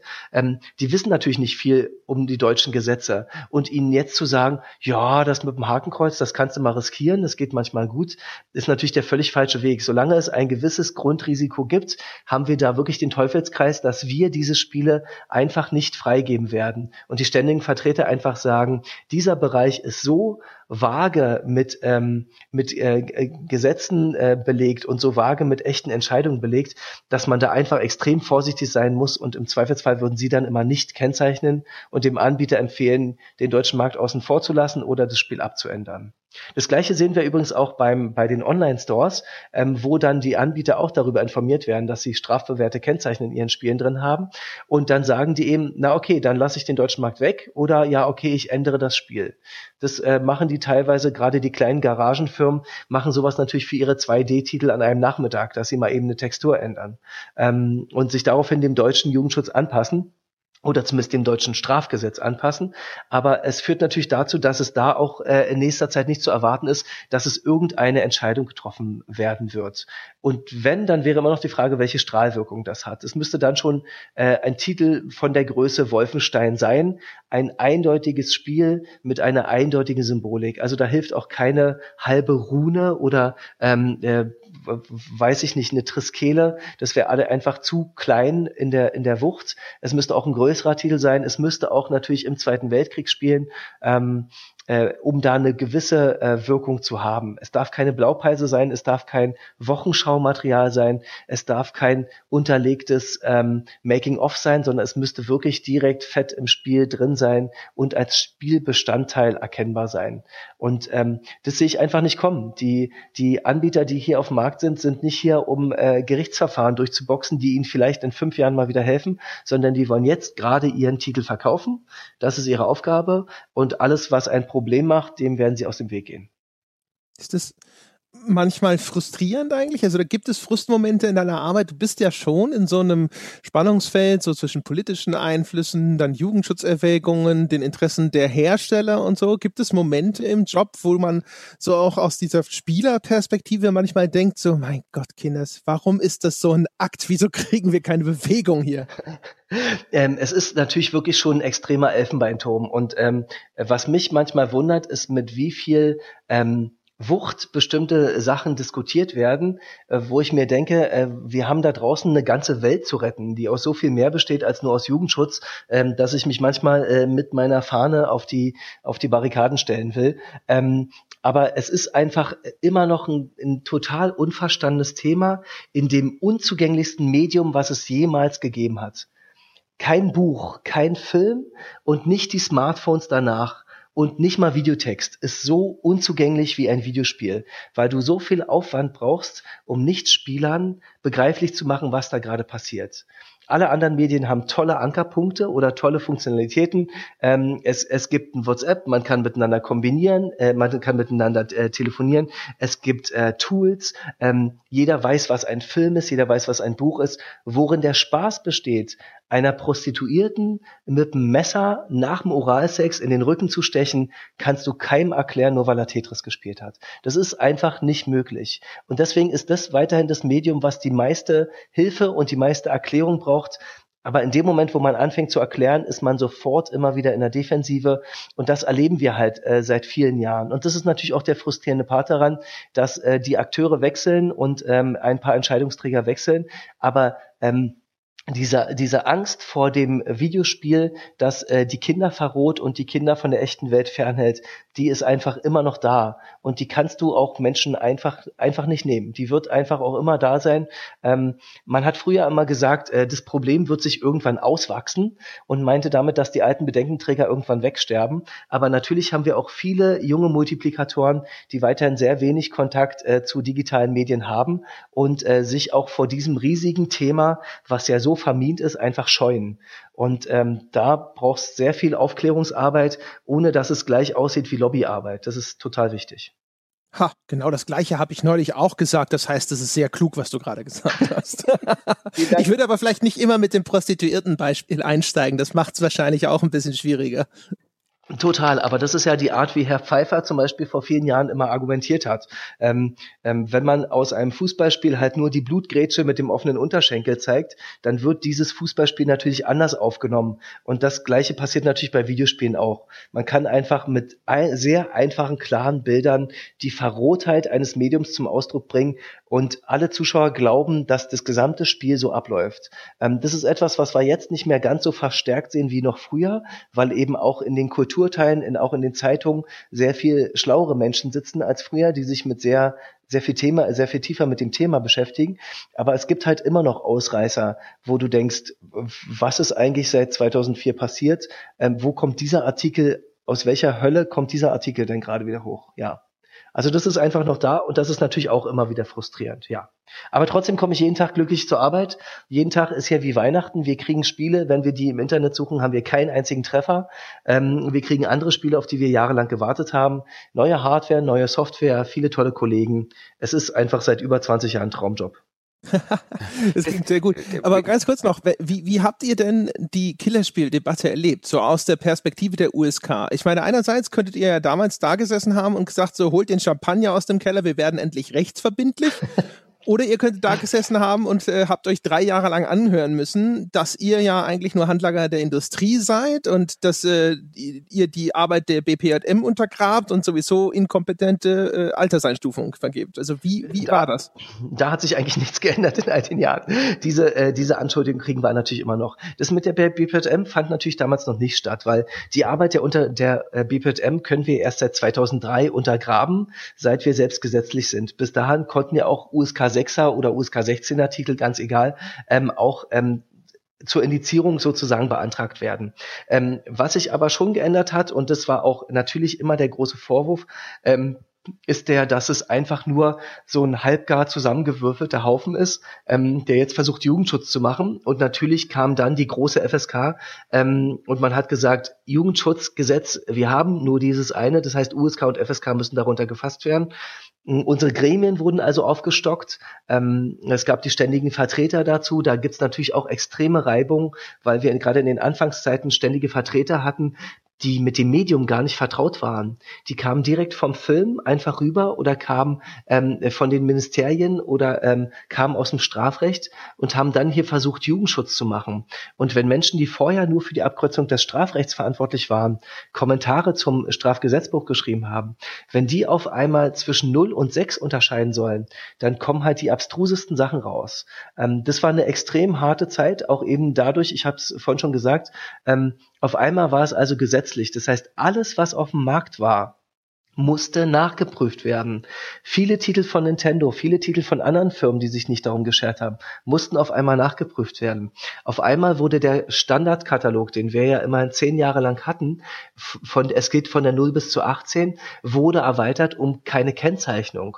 Das heißt, wir haben eine, eine Strafrechtsbewährung, wir haben keine Kennzeichnung und wir haben keine Jugendfreigabe und wir haben Indizierung. Wir haben in Deutschland also auf einmal mit vier verschiedenen 18er Freigaben in Anführungszeichen zu tun gehabt, ähm, die nicht mehr auf unserer alten 18 basierten. Und das war natürlich für die Gutachter schon eine extrem harte Phase, äh, dass zehn Jahre Entwicklung einer Spruchpraxis einfach so über den gesetzlichen Jordan geschickt wurden und dann gesagt wurde, und jetzt ziehen wir das Ganze nochmal richtig auf. Das war natürlich auch kränkend, dass äh, die USK eigentlich nur als existent seit, ähm, ähm, seit 2003 angesehen wurde und die zehn Jahre vorher einfach so weggeschmissen wurden, wo wir einfach 70 Prozent unseres Handwerks schon gelernt hatten. Das war natürlich äh, für uns auch wirklich sehr schwer. Da gab es auch viele, viele äh, harte Auseinandersetzungen. Ähm, dann gab es natürlich auch in der Zeit Phasen, in der die FSK ähm, äh, sehr interessiert daran war, eigentlich die Arbeit der USK auch noch mitzumachen, weil sie gesagt hat, eigentlich sind das alles Datenträger und eigentlich sind Spiele auch nur wie Filme. Ähm, es war ja teilweise auch die Zeit der ewig langen Zwischensequenzen, wo man sich gesagt hat, ähm, wenn ich hier zehn Stunden Video-Footage habe und nur vier Stunden Spiel, ist es dann wirklich noch ein Spiel, ist es ein Film. Das heißt, da gab es natürlich für diesen wachsenden Markt der Spiele auch Begehrlichkeiten von verschiedenen Seiten, das Ganze doch unter einem Dach weiter aufzuziehen und nicht weiter aufzutreiben. Und einfach auch die Expertise der FSK einfach zu benutzen und mit rüberzuziehen. Und das äh, sind natürlich alles äh, sind natürlich alles Sachen, die innerhalb von einem Jahr passiert werden und waren und das war eine extrem harte Zeit, ähm, auch eben durch die neuerlichen Attentate, durch die äh, School-Shootings, die wir hatten die äh, natürlich auch extrem verunsichert hatten und auch bei der Presse ähm, extreme Spuren hinterlassen haben, die dann also mit, äh, mit, mit bildartigem Geschrei hier reinkamen und einfach mal ein paar Schuldige präsentieren wollten, ähm, wobei ihnen noch nicht ganz klar war, dass die Titel, auf die sie sich bezogen, eben mit einer 18 äh, freigegeben wurden. Und da bei Kindern und Jugendlichen nicht allzu viel zu holen ist. Ähm, das waren alles so Sachen, äh, wo wir äh, gesehen haben, wie fragil dieses Gebäude USK einfach war und wo wir uns aber sehr freuen, dass wir das ähm, ähm, ähm überlebt haben und dass der Jugendschutz noch da ist ich habe es vorhin schon angesprochen, die ähm, obersten Landesjugendbehörden könnten sich jederzeit eine anderes, ein anderes Verfahren aussuchen. Sie könnten jederzeit sagen, wir machen das nicht mehr über die USK. Die USK sind nicht ins Gesetz reingeschrieben, sondern es heißt nur, die obersten Landesjugendbehörden müssen sich auf ein Jugendschutzverfahren einigen. Das heißt, es könnte auch anders laufen. Sie könnten auch würfeln, Sie könnten auch selber spielen oder Sie könnten es PEGI überlassen, wie auch immer. Es könnte alles funktionieren. Und wir sind aber natürlich sehr glücklich, dass sie sich gerade bei diesem speziellen deutschen Markt mit dem Zweiten Weltkrieg, mit dem Auge auf die Gewaltdarstellung, mit dem Auge auf das strafrechtsbewährte ähm, Kennzeichen, dass sie sich für die USK entschieden haben und damit für die Kontinuität der Zusammenarbeit. Aber es war ein hartes äh, Zusammenreißen in der Zeit nötig. Huh, ja, Stellt man auch manchmal so die eigene Arbeit oder das, was man so bislang darüber gedacht hat, in Frage, wenn so ein Echo um einen herum geschieht in Medien oder auch vielleicht in Menschen, mit denen man spricht? Ähm, auf jeden Fall. Also in Frage stellen ist einfach äh, ein Bestandteil äh, des Ganzen, weil ich zum Beispiel natürlich auch durch die vielen Eltern, mit denen ich zu tun habe, sehe, wie wie wenig die USK eigentlich genutzt wird, obwohl sie da ist und für Eltern einen Service bietet. Dass wir, dass wir für Kinder und Jugendliche weiterhin eine ganz ordentliche Hassgröße sind, ist total klar. Das ist auch logisch. Das ist auch völlig in Ordnung. Aber wie einfach es wäre, bei der USK anzufragen, warum hat ein Titel das und das? Äh, ähm, Harry Potter war ein tolles Beispiel, wo Eltern eben gefragt haben, mache ich mich strafbar, wenn mein Zwölfjähriger schon das Spiel spielt, das ihr ab 16 freigegeben hat. Es gab einen Harry Potter Shooter, der eine 16 hatte. Ähm, und sie haben halt gefragt, ob sie sich strafbar machen. Also so eine Rückfragen, ähm, finden wir natürlich immer sehr nett und auch ein bisschen putzig, aber den Eltern auch wieder die Macht zu geben, zu sagen, ihr guckt euch doch an, wie eure Kinder spielen, guckt euch doch an, wie sie sich entwickeln, treffen sie sich noch mit Freunden, ähm, verändern sich ihre Schulnoten, sind ihre Aussagen anders, rasten sie aus, ähm, äh, nehmen die Kinder Schaden oder nur die Controller, weil die Kinder ein bisschen frustriert sind, während sie Fußball spielen. Also dieses Auge auf die Kinder zu haben, war uns einfach extrem wichtig. Und da ist es manchmal schade zu sehen, dass Eltern dieses vorhandene Mittel äh, des Jugendschutzes nicht benutzen und uns anfragen, äh, ob denn GTA wirklich nur ein Autorennspiel ist. Wo wir sagen können, das ist jetzt nicht ihr Ernst, was sie mich gerade fragen. Da drauf sind Nutten und zwei Usis und riesen Geldbündel und sie fragen mich, ob Grand Theft Auto nur ein Autorennen ist, weil ihr achtjähriger Sohn das gesagt hat. Das, das ist einfach Sachen, wo du einfach extrem betroffen bist und wo du dich auch fragst, wie kannst du beim Jugendschutz Menschen erreichen, die einfach kaum zu erreichen sind? Wir, wir hatten über die letzten Jahr, Jahrzehnte so viele Veranstaltungen in aller Welt. Wir waren an Hochschulen, wir waren äh, auf Gamescoms, wir waren in Universitäten, wir waren bei Elternabenden, aber es kommen halt wirklich meistens nur die interessierten Eltern.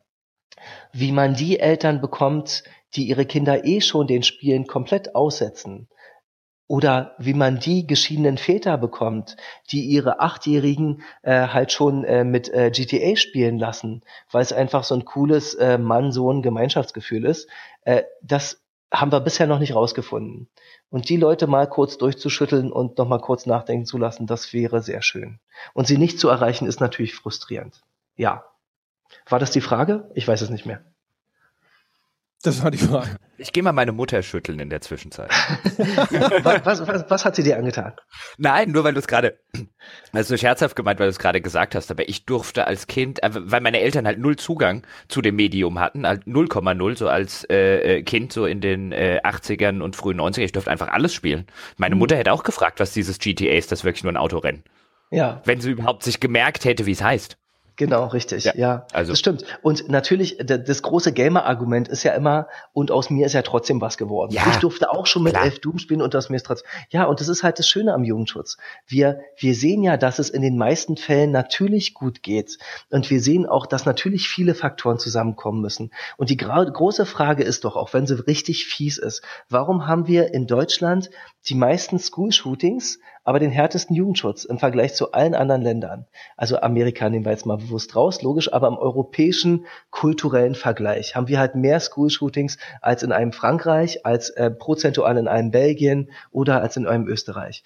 Und das heißt, das muss einem einfach schon sagen, Jugendschutz ist halt weit mehr als eine Zahl irgendwo aufzuknallen, sondern man muss sich immer die Beweggründe des einzelnen, der einzelnen Person angucken. Leute, die halt in der dritten, äh, in der 13. Klasse nochmal, damals war es ja so, nochmal zurückgeschickt abgestellt wurden, aber nicht an der Schule bleiben durften, sondern die wechseln mussten. Leute, die frustriert sind. Ähm, Leute, die natürlich auch immer einen Zugang zu Waffen haben. Das ist ja auch immer ein wichtiges Thema. Das spielt immer alles zusammen. Und solange aber das Computerspiel das große äh, ähm, das große Scapegoat dafür sein kann, dass wie heißt denn das Scapegoat auf Deutsch, Mensch, sag doch mal.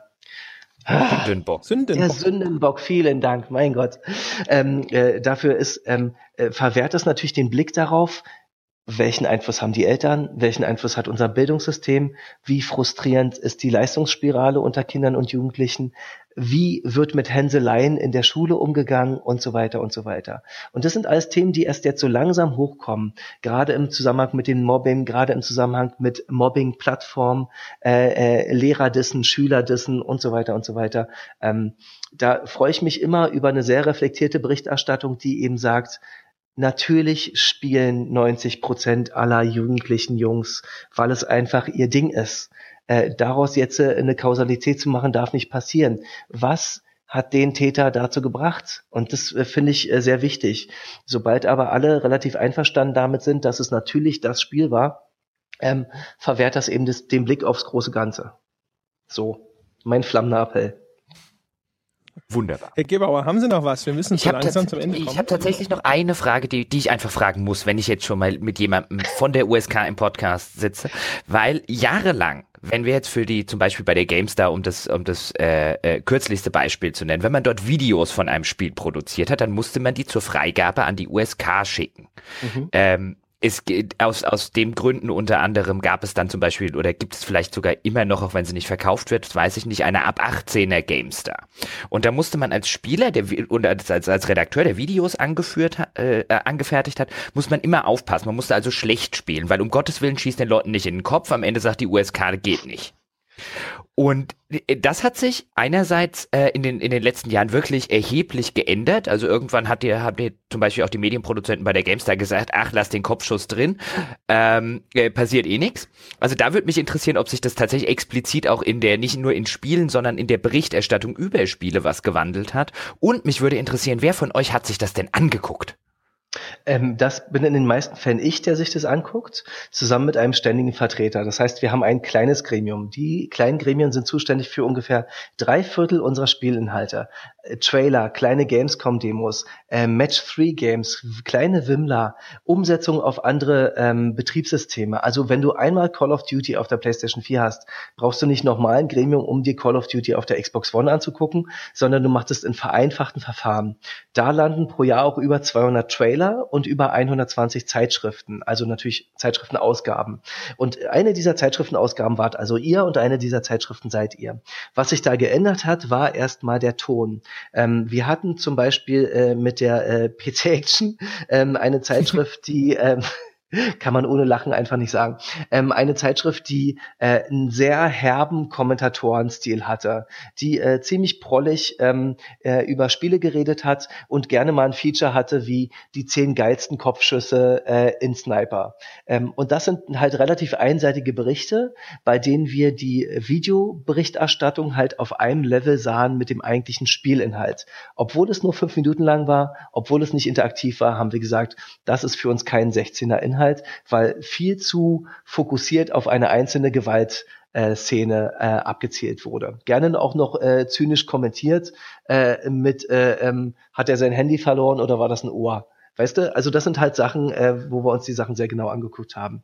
Mit der Zeit äh, seid ihr aber alle erwachsen geworden und habt es geschafft, dass die Berichte etwas runder wurden. Äh, Spiel Inhalte, äh, Gameplay-Elemente wurden hinterfragt. Ähm, es gab riesige Analysen dazu, äh, wie sich Spielerverhalten und Moral auswirken. Und wenn in so einem Kontext Gewalt gezeigt wird, God of War, äh, Last of Us, was auch immer, ähm, dann ist es total okay, weil durch einen Kommentar wird einfach die Wirkung auf den User gebrochen. Sie wird durch den Kommentar verändert. Das heißt, je besser eure Kommentare zu den entsprechenden Szenen oder Spielen waren und je komplexer äh, das gezeigte Videomaterial war, nämlich nicht nur äh, die zehn tollsten äh, äh, Kopfschüsse, sondern ähm, was ist Gameplay, was ist Story, was ist Charakterentwicklung und so weiter.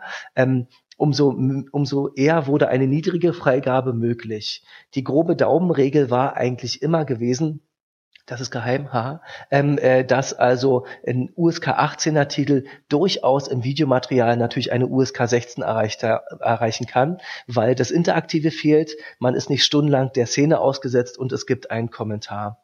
Und äh, da hat sich auch eben bei der USK ähm, was entwickelt, weil eben die ähm, die Vielfalt der Spiele viel stärker betont wurde und wir auch immer mehr wahrgenommen haben, dass es sich um ein Medium handelt, was eben versucht, Spiele zu erklären und nicht äh, zur Gewalt aufstachelt. Äh, und das war eben in der Anfangszeit gerade für unsere ständigen Vertreter noch ein bisschen schwer ähm, zu erkennen, an welcher Stelle ist das jetzt eine wichtige Spielinformation und an welcher Stelle ist es nur Gewaltgeilheit. Ja, und so haben wir das da gemacht und da sind wir inzwischen mit allen Zeitschriften in sehr äh, guten Gewässern. Interessanterweise müsste keine der Spieleprüfungen für Spielezeitschriften über die USK erfolgen, weil ähm, erstens natürlich gäbe es den Ausweg, dass die Zeitschriften nur noch automatisch ungekennzeichnet im Laden liegen, was ja keiner will. Ähm, aber der zweite Weg äh, wäre noch über DT Control äh, die freigeben zu lassen. Und da gibt's nur insgesamt eine Jugendfreigabe oder nicht. Ähm, aber ähm, warum einige Zeitschriften das USK-Verfahren nutzen und andere DT-Control, haben wir nie verstanden. Das hatte wahrscheinlich immer historische Gründe, was der Chefredakteur gerade wollte und was zum Ziel führte. Ähm, interessanterweise hat ja gerade diese 18er Abo-Ausgabe dazu geführt, dass die Zahl der Abos einfach zugenommen hat und äh, dafür gesorgt hat, dass da natürlich auch ein neuer Zweig äh, der Kundenbindung erfolgte. Gern geschehen. Wunderbar. Äh, ich weiß übrigens tatsächlich nicht, warum dann zum Beispiel GameStar ähm, äh, eine USK-Prüfung hatte. Das äh, passierte vor meiner Zeit, also nur falls sich jetzt irgendwie ein Hörer wundert. Und äh, ich kam auch nie auf die Idee, das offen gestanden großartig zu hinterfragen. Es hieß halt dann aus der Medienproduktion gerne mal, nee, der brennende Typ, den du mit dem Flammenwerfer angezündet hast, muss raus. Und ja. dann hat man die Hand rausgeschnitten. Genau, richtig, ja. Oder es wurde unscharf gestellt oder man wunderte sich, warum ihr so schlecht schießt. Ja, ich weiß, das ja, war, genau. ja. das war wirklich traurig. Das, das war, tut uns auch leid. Das war insbesondere, es war, ach Quatsch, äh, äh, aber es war tatsächlich, ich kann mich echt noch an so das ein oder andere Video im Laufe meiner Karriere erinnern, wo du halt echt gesagt hast, oh mein Gott, keine Kopfschüsse. Die mhm. Leute halten mich für einen totalen Volltrottel. Ja, ja, es ist wie äh, Mario 64 ohne Münzen einzusammeln. Ja, genau. Weiß, das ist echt hart. um Himmels Willen, meine Güte. Ja, äh, ich glaube, ich, ich, wir könnten garantiert noch 200 Fragen stellen. Ich mache mal noch eine nette Abschlussfrage. Marek, hast du denn das Gefühl, dass du durch deinen Job, du bist ja im Dienste des Jugendschutzes unterwegs, machst du die Welt zu einem besseren Ort? Äh, ja, auf jeden Fall. Ich, äh, ähm, ich äh, gebe vielen tollen Menschen einen Arbeitsplatz und das äh, freut mich sehr. Ich mache ihn auf jeden Fall für sie zu einem besseren Ort. Ähm, ich mache ihn für ganz viele nicht zu einem besseren Ort, weil ganz viele gerne meinen Job hätten und die ihn dadurch nicht bekommen, dass ich hier noch sitze. Ähm, aber es öffnet einfach die Augen, wenn du, äh, wenn du unseren Blickwinkel hast und einfach siehst, welche Jugendschutzmaßnahmen in aller Welt halt erfolgen und wie absolut groß der Fokus auf Jugendschutz in Deutschland ist und in anderen äh, Ländern nicht. Das sorgt einfach dafür, dass man doch mit einem gewissen Maß an, an Entspanntheit an die Sache rangehen kann, weil man sieht, dass die ganze andere Welt das eigentlich auch ganz gut schafft, bis auf einige Länder, die ich jetzt hier nicht nennen will, ähm, ähm, ohne dass alles gleich auf dem Ruder läuft. Und ähm, wir kriegen jeden Tag Anrufe von Eltern, die sich halt nicht an die Hersteller wenden können. Du kannst dich einen Hersteller fragen, ob, ob das Spiel für dein Kind geeignet ist. Dazu musst du die USK fragen. Und solange die Eltern zu uns kommen und fragen und von uns gute Antworten kriegen, machen wir einen guten Job und erleichtern den Job von Eltern, der übrigens als Job schon ziemlich anstrengend ist, wie ich aus eigener Erfahrung berichten kann. Ja. Amen. Wunderbar. Ach Gott, ja, ja, dann kommen wir jetzt bedauerlicherweise aber zum Ende, damit es nicht endlos weitergeht. Meine Damen und Herren, das war's. Marek, vielen Dank, dass du heute dabei gewesen bist. Sehr gerne, war sehr schön. Ihr wart perfekt vorbereitet. Ich bin glücklich. Ah, sehr schön. Und äh, ja, ihr da draußen, vielen Dank, dass ihr Bäcker dieses Podcasts seid. Vielen Dank fürs Zuhören. Unser Special zu den besten Kopfschüssen des letzten Jahres erscheint dann nächste Woche. Ähm, äh, bleibt uns gewogen. Äh, denkt dran, das weltbeste Spieleforum wartet darauf, dass ihr auch diese Folge mit anderen netten Menschen diskutiert und wir hören uns dann in einem Monat zum nächsten Altbier wieder. Bis dahin.